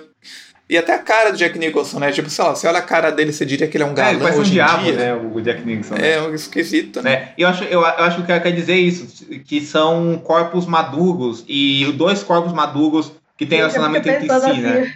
O DiCaprio, né? Seria um corpo maduro é, hoje em dia. Pois é, pois é, pois é, pois é, pois é, né? E acho que o filme tem muito disso, né? Dessa coisa, desse, desse organismo da vida, né? Nem sem ser um realismo barato, é um é realismo muito orgânico que tá, que, que tá no filme, né? Assim, apesar dele ser extravagante, sarcástico, não, não, só outro exemplo, assim, tipo, o John Lithgow é o cara, é o amante por quem ela se apaixona, sabe? Tipo. Exato, o exato. Cara que, que, é mais velho, assim, que, que, que não transa com a esposa porque a esposa tem problema nas costas. Não tem nenhum padrão de beleza, o cara, né? Assim, né? Uhum. Mas ele representa uma certa segurança é. também, né, ali e ele vê ela, né? É aquela coisa assim da pessoa é, é, o, é o cara que tem a segurança, né? E é, é, o que você falou, né, Camila? É o cara que mostrou alguma empatia por ela também, né? Isso que faz ela se envolver com ele. É, tipo, no pior momento dela ali, ele tava lá, assim. E até por eu acho, só uma coisa assim de olhar, eu acho interessante na cena do, na última cena dela com o Flap, em que ele fala, ah, eu te traí, e aí ela, assim, ela pensa, pô, eu fiz pior com ele, né? Mas enfim, mas é pior, enfim. Mas assim, eu não, não vou contar, né? Não vou estragar esse é. momento, ele não precisa saber, né? Eu acho uma coisa legal do filme, né? Que acho que isso tem no cinema do James Lee Brooks em geral, que ele trata a sexualidade, acho que isso que a Judith falou é muito verdade. Nesse sentido, que, que ele trata a sexualidade de um jeito muito natural, sabe? Assim, as Sim. coisas só acontecem eh, de forma e muito são pessoas que estão se descobrindo de novo. Né? É, exatamente. Pô, como é, uma das primeiras cenas é o Jeff Daniels fazendo sexo oral na Deb Winger, né? Não é uma coisa que a gente pá, pensa, pô, ele tá fazendo sexo oral nela, mas fica subentendido para você entender aquilo, né? Quando ele levanta o negócio dela de vestido de noiva e tal, ela começa a rir, ó, ó, ó, tal, assim, É né? muito foda que ele, eles estão sempre. Eles estão nesse início rodeados de livros, né? Assim, É, uma coisa exato. meio uma. Meio bagunçada ali, que a gente já vê assim, meio que o que, que vai ser a vida deles, né? Assim, Exato. uma bagunça e ele sempre se importando mais com a carreira acadêmica dele, né? Tipo, como é que você não vai ficar feliz por mim? Eu tô conseguindo um emprego melhor, não sei o quê, eu tô conseguindo que eles chamam de tenure, né? Que é você Uhum. ter uma estabilidade, e, né, na, na e carreira o de segundo emprego, quando ele vai pra Nebraska, ela pergunta, né? ah, e ele fala: não, o salário é a mesma coisa. Ele só quer o título, no caso, né? É, e na verdade ele tá indo pra. É isso, amante, que a né? amante ia pra lá.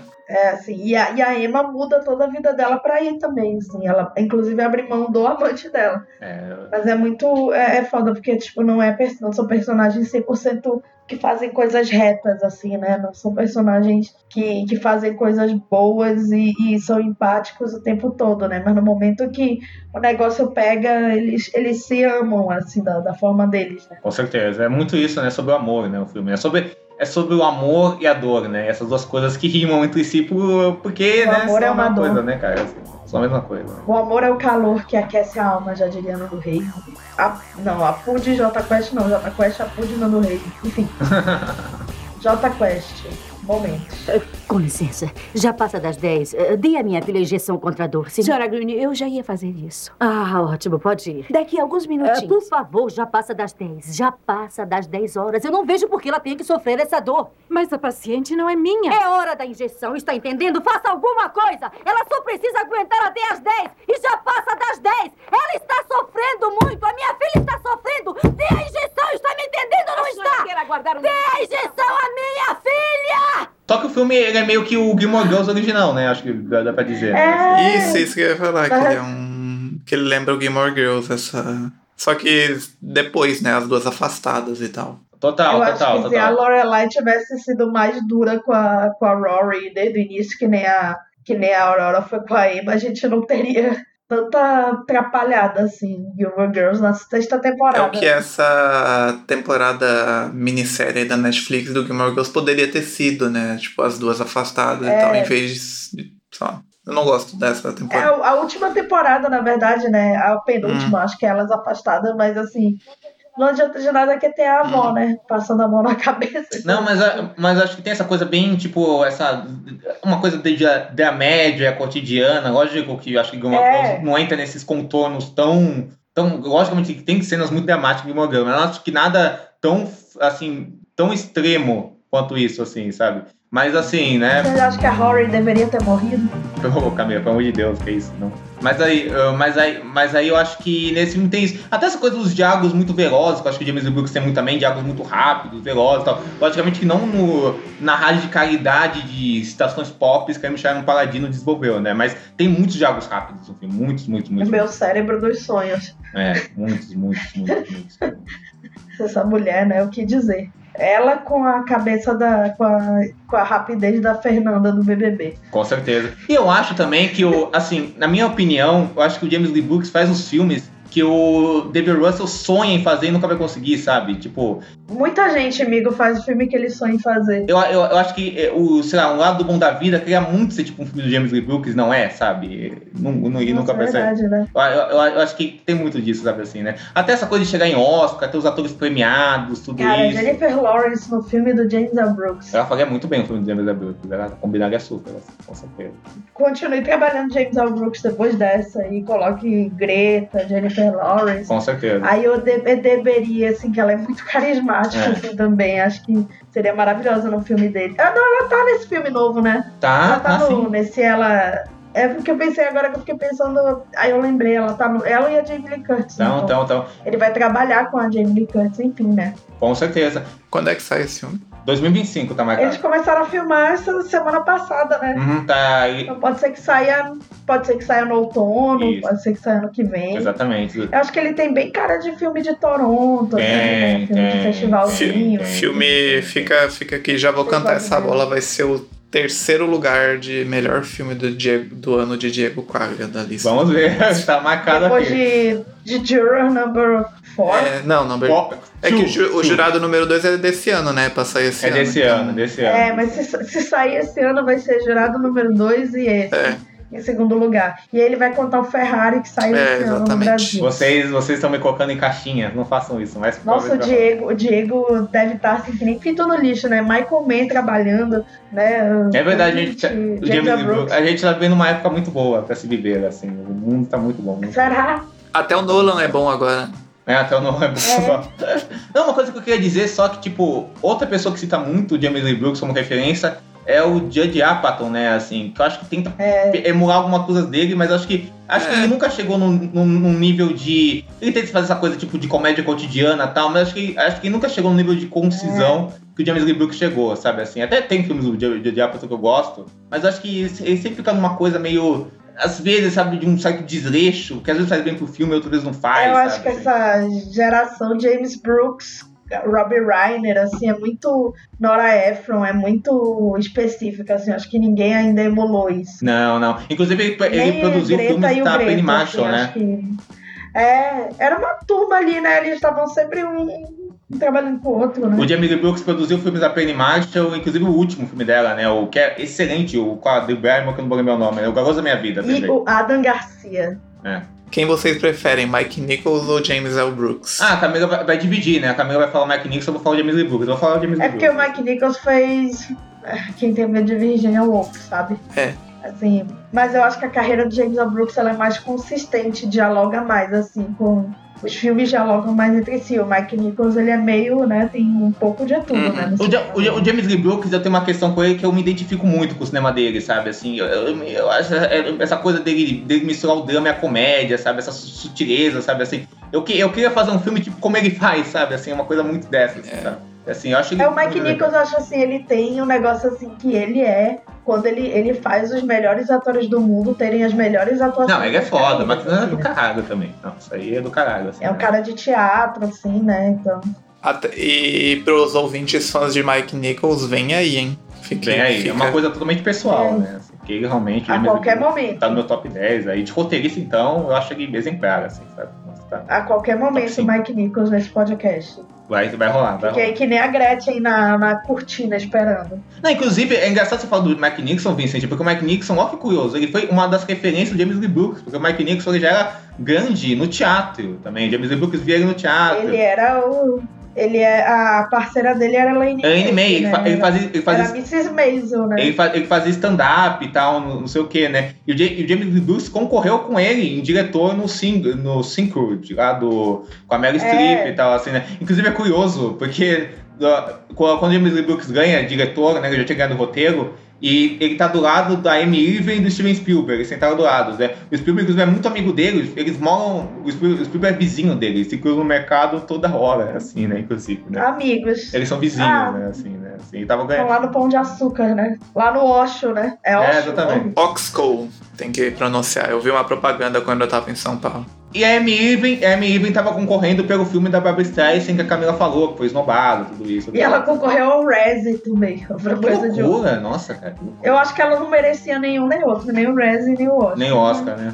Curioso, assim. E a Barbara Streisand não foi indicada mesmo, né? Ela em si não foi, né? Não, nem a atriz. Falando né? em framboesa de ouro, a Criterion Collection fez um negócio excelente, que é uma amostra de filmes vencedores. É, de- Vai passar Gigli, É. né? Exatamente, vários filmes. A, gente podia tentar falar de todos os filmes vencedores do, do Framboesa de Ouro, né? Você queria devagar. Todos. Todos? Todos.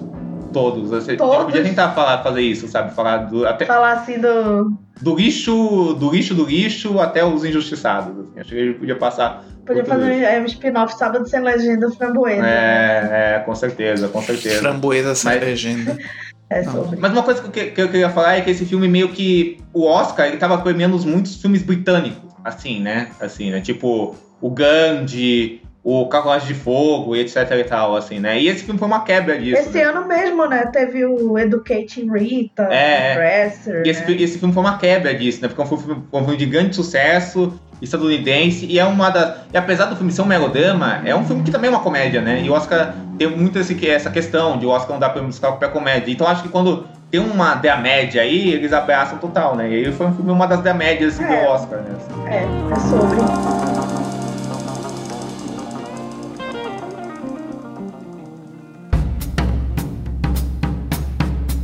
Vamos agora para os nossos saxofones de ouro, para as nossas notas, começando pela Camila. Quantos saxofones você dá para Laços de Ternura? Vou dar quatro saxofones. Ele só não é perfeito pra mim, porque eu não falei assim, mas assim, eu fico meio. O Danny DeVito, né? O personagem dele tá ali, né?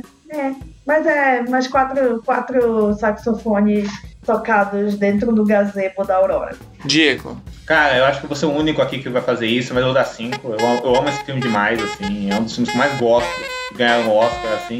Ah, essa questão do DeVito que a Camila citou, eu entendo, mas, cara, não me incomoda de verdade, assim, sabe? Eu acho que ele faz o... Ele faz, tipo, a ponta, faz uma ponta, assim, no filme que é... É tipo a Margaret Qualley no Pobres É, uma é bem isso mesmo, na verdade, né? Tipo, tá ali e tal, não faz nada, mas não incomoda, assim, ao meu ver. Uma pessoa famosa que tava visitando É, o set. é aquela coisa, né? Tipo, ah, tem um personagem aí, vou chamar o meu amigo Dan DeVito, né? Que inclusive era amigo do Jack Nixon e do e do James Lee Brooks, era amigo dos dois, né? Tinha trabalhado com os dois já. Assim, no Ninho e no Táxi, né? Então ele era ami- amigo dos dois, né? Aí, Inclusive, acho que o Dan DeVito fez a ponte pro Jack Nixon ah, conhecer o James Lee Brooks tal, assim, o resto é história tal. Então, é, ele tava lá pra fazer favor, fazer favor pra, pros amigos tal, assim, né? E não me incomodo com isso, não. Mas, cara, pra mim é um filme que é, além de eu achar ele um, um grande exemplo de dramédia, de melodrama, de cinema clássico, de você fazer uma decupagem que é uma decupagem simples, mas que é ultra firme, né? É um roteiro muito bem pensado, uma direção de atores fantásticas, uma, uma ambientação, ele se cercou de bons técnicos, então eu acho que o James Lee Brooks ele é um cara exemplar em fazer esse cinema de roteiro, esse cinema de ator, esse cinema de história, mas que é muito rico em toda a sua feitura, sabe? assim? Então é um cara que eu admiro muito e acho que esse filme não é o meu filme favorito dele, é o meu filme favorito dele ainda nos Batidos da Notícia, mas acho um, sei lá, um dos, é um dos meus favoritos dos anos 80 também, um dos meus filmes de Oscar favoritos. É um exemplo de dramédia, então minha nota pra ele é 5. Ah, bom, eu vou dar quatro saxofones e uma flauta e vou ficar entre os Ah. dois. Porque Ai. realmente esse é um. E esse é um filme que rever ele me fez assim. Repensar o filme todo, repensar minha vida, assim, porque. ah, como eu falei, eu tinha visto nessas de muito jovem, porque era um dos supostamente piores filmes vencedores de Oscar. Daí quando eu vi, ele tava até com três, três estrelas no meu letterbox. Eu lembrava, tipo, ah, uma história legal e tal, mas vendo hoje, assim, percebendo essa riqueza que tem escondida ah, em plena vista, assim, no filme, eu acho incrível mesmo, Perfeita assim. frase. Filmaço, assim, e vou dar quatro saxofones e uma flauta aí, porque tem alguns ruídos, assim, como eu falei antes, deixam esse filme ser imperfeito, mas, enfim, é o primeiro filme do James L. Brooks é realmente im- Sim. impressionante pensar que esse é o primeiro filme dele. Impressionante, impressionante. É, esse é o tipo de filme que. Existem filmes assim, né? Acho que a gente falou no Dia de Cão. Que um Dia de Cão é aquele filme perfeito, né? Que você não via nada de errado com ele, Uhum. né? Assim, esse, esse é um. tipo- Esse pra mim, o Laço Ternura, eu acho que o Bastidores da Notícia é isso pro James Lee Brooks e tal. Mas esse é um filme que eu gosto até das imperfeições dele, né? Eu gosto desses ruídos, eu gosto de tudo nele, assim. Até esses, é, esses, essas arestas que ele tem, né? Assim, junto com essas qualidades que ele tem, tudo me fascina muito. Bom, agora a gente vai para a nossa participação do ouvinte. Essa semana com uma participação do Twitter, ah, onde a gente tava, a gente lançou o nosso programa de psicose, que foi o primeiro do ano, e o arroba galo underline vasco, galo vasco, que tem uma foto do Brizola jovem no perfil. Fãs de Brizola se reconhecem É isso aí, galera. Melhor político que já viveu nesse país. O arroba Galo Vasco falou: Estou escutando, ótimo episódio, né? No caso, o episódio de psicose. Ele falou: Parabéns, obrigado. Parei para postar esse link que explica por que Elizabeth Taylor ganhou de Shirley MacLaine, que, na, que a gente tava falando do Oscar de 61, né? No- que, que a Shirley MacLaine estava indicada por Se Meu Apartamento Falasse, a Elizabeth Taylor ganhou. Não sei se vocês chegaram a ver esse vídeo, mas ah, eu vou ver ainda, não, Sim, muito não bom. vi que é, um- Eu já tinha assistido. é daquele canal Be Kind Rewind, que é um canal bem legal do YouTube que a gente indicou aqui várias vezes. Então, Ótimo, ótimo. obrigado, Galo Vasco. Não sei porque esse é sua, seu arroba, mas Uh, ficamos muito felizes de você gostar do nosso podcast continue nos ouvindo. E tem um vídeo sobre a Shirley MacLaine nesse filme também, que vale, vale assistir também. É, peguei muitas informações de lá pro programa de hoje.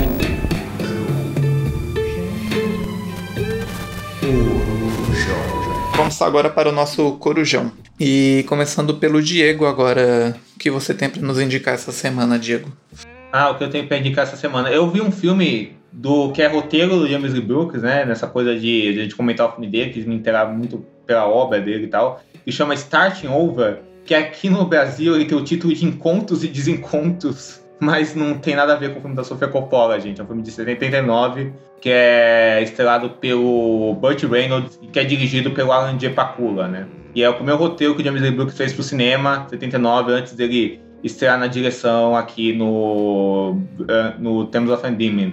E o filme é curioso porque o James Lee Brooks, depois desse filme, o Burt Reynolds virou amigo dele e ele escreveu o papel do Garrett, do Jack Nixon, pro Burt Reynolds fazer. E aí, o Burt Reynolds ele já estava comprometido a fazer um filme chamado O Imbatível, chama Stoker Race, que é uma comédia de corrida. E aí o Burt Reynolds não fez, e esse foi um dos maiores arrependimentos da carreira dele. E ele disse que se tivesse um prêmio em Hollywood, você seria um idiota, ele ganharia esse prêmio por causa disso, assim, sabe? Assim, né? E aí, e outras pessoas foram testadas antes do Jack Nixon, né? O James Garner, o Harrison Ford, o Paul Newman, só acabou caindo no colo do Jack Nixon o resto da história, né? Ele ganhou o Oscar dele de ator coadjuvante. Mas é um filme bem legal esse Starting Over, né? É um filme bem...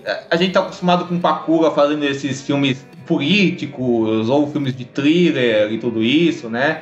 Mas esse filme, na verdade, ele é uma ideia média, bem do estilo do que o James Lee Brooks faria, né? Já ele apresentando muito do que vai ser o estilo cinematográfico dele, e fala um homem que se divorcia da esposa, que é uma cantora uh, ambiciosa, e começa um novo relacionamento com uma, uh, com uma professora, né? E, a, e, essas duas personagens, as duas foram indicadas ao Oscar, que é a Jean, um, eh, que é a Jill Carl, que é a Jean, que é a Jill Buck e a Candice Bergen, né? E as duas estão ótimas no filme. Butch Reynolds está excelente também e ele tem todas aquelas configurações de estilo que o James Lee Brooks tem, de diálogo e de cotidiano e de personagem.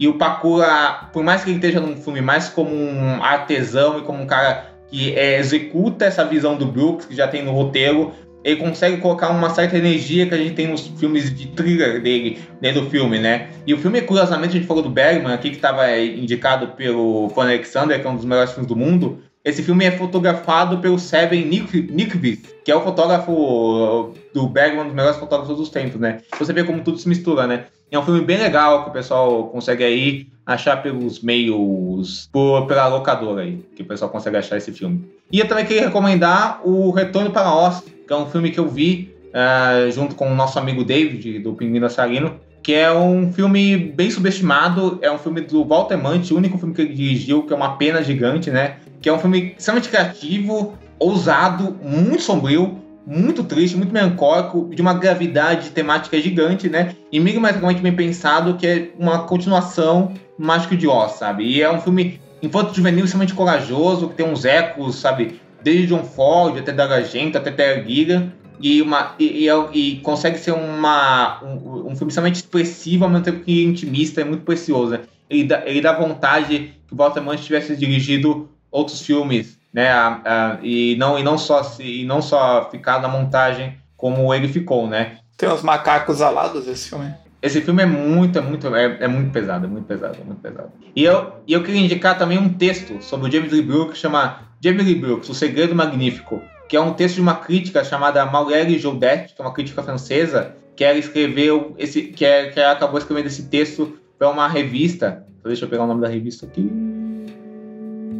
Acabou com uma revista chamada Traffic. Esse texto foi traduzido para português, para português do Brasil pela Vestido Sem Costura, que é um, é, que é, que é um, que é um, que é um blog que faz, que é um blog site que, que fazem várias traduções de textos de cinema, né? Esse texto é fantástico, porque esse texto fala do, do estilo de Emily Brooks, da riqueza do cinema dele, desse estilo de decupagem, de direção e de roteiro que ele tem, né? E que tá dentro da obra dele, né? E o texto, e, e o texto fala de todos os filmes dele até o How Do You Know, né? É um filme dele excelente que tá em streaming também, que é mega subestimado. Uh, Camila. Bom, eu vou indicar dois filmes com a Shirley MacLaine. Diva, pra quem gênia. quer conhecer mais do trabalho dessa grande atriz, né? Continua em atividade.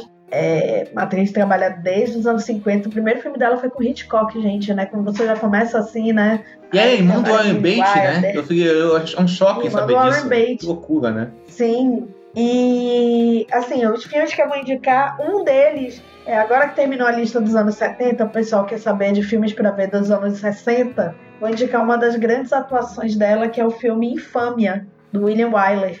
É um filme que, assim, final de Código Rei já, né? Ele dribla muita coisa ali para falar desse é, suposto relacionamento entre duas professoras de um internato, né? É uma, um boato ali que é plantado por uma das alunas. A Paulinha. A Paula, é, gente, é verdade, né? É, e, e ele. Só que, só que tem implicações ali muito mais profundas, principalmente pro personagem da Shirley MacLaine. Ela tá maravilhosa. É incrível. É Audrey Hepburn, que é a outra personagem, faz a outra personagem, né? Outra É professora. isso. Eu acho que é uma das maiores atuações da Audrey Hepburn. Eu acho que o trabalho dela nos anos 60 é incrível, né? Ela tem atuações incríveis. Do Donnie, os né? Melhores trabalhos Dona é da carreira incrível, né, dela. também que ela fez, né? Do Donnie lá. O Two for the Road. É, assim, sim, ma- maravilhoso. E ela fez também o Como Roubar um Milhão de Dólares. É delicioso, assim, muito divertido. E esse filme é de 61, é em preto e branco. E pra quem gosta de ver filmes com duas atrizes, né, que elas estão atuando muito e se descabelando e chorando e, assim, melodrama, é, assistam esse filme. É do William Wyler, né? Falando assim, a gente sempre fala desses artesões do cinema, né? Desses diretores assim que pegam muitos projetos por encomenda. Tem muito a ver com o James L. Brooks e o É, William inclusive, uma, eu, te- tem uma entrevista que o James Lee Brooks deu, que eu tava vendo, que ele fala que a principal referência pro, pro Laço de Ternura foi o Melhores Anos das Nossas Vidas. Inclusive, também ganhou o Oscar, porque é, esse, Sim, esse é estilo um de cinema família, clássico né? e tal, assim, assim, de melodrama. É um filme que eu não gosto tanto, Nossa, mas eu assim, amo. sei que muita gente Eu ama. Assim, é, muita gente ama esse filme, que é um filme, assim, para você entender por que alguns filmes ganham Oscar, assim, é, é um filme muito compreensível, assim, porque ele vem do final da guerra, né? Mas é, outra indicação é um filme que o Diego citou aqui, que é o Lembranças de Hollywood. Outro filme da aquela que é mais de uma atriz com a Shirley MacLaine atuando e entregando muito, é, que é, no caso é Meryl Streep, é um filme do Mike Nichols que é baseado nas memórias da Carrie Fisher. Então é como se ela interpretasse a Debbie Reynolds e a Meryl Streep interpretasse a Carrie Fisher. Assim, pelo meu cálculo, ela não tem idade para ser mãe da Meryl Streep, mas a mágica do cinema, né, faz a gente acreditar muito naquilo. E é um filmaço. Tem a Annette Bening, bem no início da carreira. Acho que tem o Dennis Quaid também. Tem o Gene Hackman, que é o diretor do filme, né? Didi Hackman, assim, é, é um filme sobre é, toda essa luta da Carrie Fisher, né, de ir pra reabilitação e ter essa sombra da mãe famosa, mãe super glamurosa. E é um filme de menos de 10 anos depois do Laços de Ternura, mas eu recomendo, assim, é, é melhor do que a sequência do Laço de Ternura. assim. mas assiste também a sequência do Laço de Ternura, mas esse aí é, é maravilhoso, assim. A Shirley MacLaine também é uma grande atriz de musical, né? Então eu vou deixar uma segunda, uma terceira dica aí que não é um grande filme, mas ela tá maravilhosa, que é o Charity Meu Amor. Ah, esse é maravilhoso, esse filme. Nossa, É o primeiro filme do Bob Fosse. é, assim. é ótimo. Ô Camila, é, você- só falando um parênteses, eu não sei se vocês lembram daquele filme que era a Tina McClain era a avó da Toni Collette e da Cameron Diaz, eu- Sim. do Curtis Hanson. Eu, é. eu gostava muito desse filme, eu não sei se esse filme é bom, Em Her Shoe, mas eu né? gostava muito desse filme. filme da- mais um filme dela de avó. É, né? eu via muito esse filme na Fox, eu gostava muito desse filme, assim, demais, assim. É verdade, verdade, o clássico do Curtis Hanson, né? Falecido. Parecido com o Curtis Hanson. Bom, eu vou dar as minhas. Eu vou indicar uma série que não tem nada a ver com o filme, mas talvez tenha a ver, porque é de astronauta. Ah, e alguns filmes. A série que eu quero indicar é ah, For All Mankind, da Apple, que eu Ah, vi boa num série. fim de semana aí. Há duas semanas a gente decidiu ver um milhão de pilotos que a gente ficou adiando durante muito tempo. Eu e a Carol, a gente viu acho que 20 pilotos num período de três dias, foi bastante coisa. Uh, e esse foi um dos que a gente adorou e a gente devorou a primeira temporada depois. Foi a série que a gente escolheu para assistir. For All Mankind é uma série de história alternativa que parte de um ponto onde os soviéticos, né, um cosmonauta soviético foi o primeiro homem a pisar na Lua, e isso causa mudanças na forma como a NASA, é administrada, na forma como uh, o Nixon escolhe usar a NASA como arma política, então e, e a partir disso vão para onde, né? Vão uh, ter mulheres astronautas, vão, vão tentar forçar essa, essa, esse, esse termômetro da história aí. É um filme que e é uma série que eu só vi uma temporada, mas eu sei que depois da, né, depois de um nas temporadas seguintes ela tem saltos aí, vai para os anos 80, anos 90. E é uma série muito boa para quem gosta do tema, assim, muito incrível, mas também é uma série dessas que do meu gênero preferido de série, que eu acho que parece que é sobre uma coisa, mas no fundo ela é sobre a América, sobre uh, a sociedade passando de algum tempo. Então ela, ela, tem uns ecos assim, meio de Mad Men, meio de The Americans, meio de esse, esse tipo de coisa assim, porque ela uh, é também sobre aquele país mudando e sobre aquelas pessoas naquela sociedade e tal. E ela é muito boa e ela consegue ter uns elementos cinematográficos assim muito fortes ao mesmo tempo, né? Tipo, no final da primeira temporada tem uma cena incrível que é uh, uma nave americana decolando da Lua e a gente vê enxerga isso pelo reflexo de um capacete de um cosmonauta soviético e todo o peso simbólico e geopolítico de tudo isso. É uma série muito, muito, muito boa mesmo. E o Pedro Straz aí, nosso amigo, é muito fã delas. Já, já tinha me indicado algumas vezes. E os filmes, um dos meus esportes favoritos nessa época aí de fevereiro, março, é reclamar dos indicados ao Oscar, né? que. Cara, Vincent tá submetendo a Silene a. Nossa, tortura psicológica. Exatamente. E, e, e particularmente do, do, dos curtas, né? Que normalmente são tão sofríveis assim. Mas esse ano teve um alinhamento aí uh, dos astros. Que é. Tem no mínimo um filme bom em cada categoria de curta, então eu decidi indicar. O, um o, filme. Uh, o, document, o, o, curta documental, que é o único que eu realmente gostei, que não é grande coisa, mas é, é legal, é, é bacaninha, assim, é a Última Loja de Concertos, que é um filme que tá na Disney, né, um filme da Disney, que a Disney Plus tá distribuindo, uh, que é sobre uma loja em Los Angeles que conserta...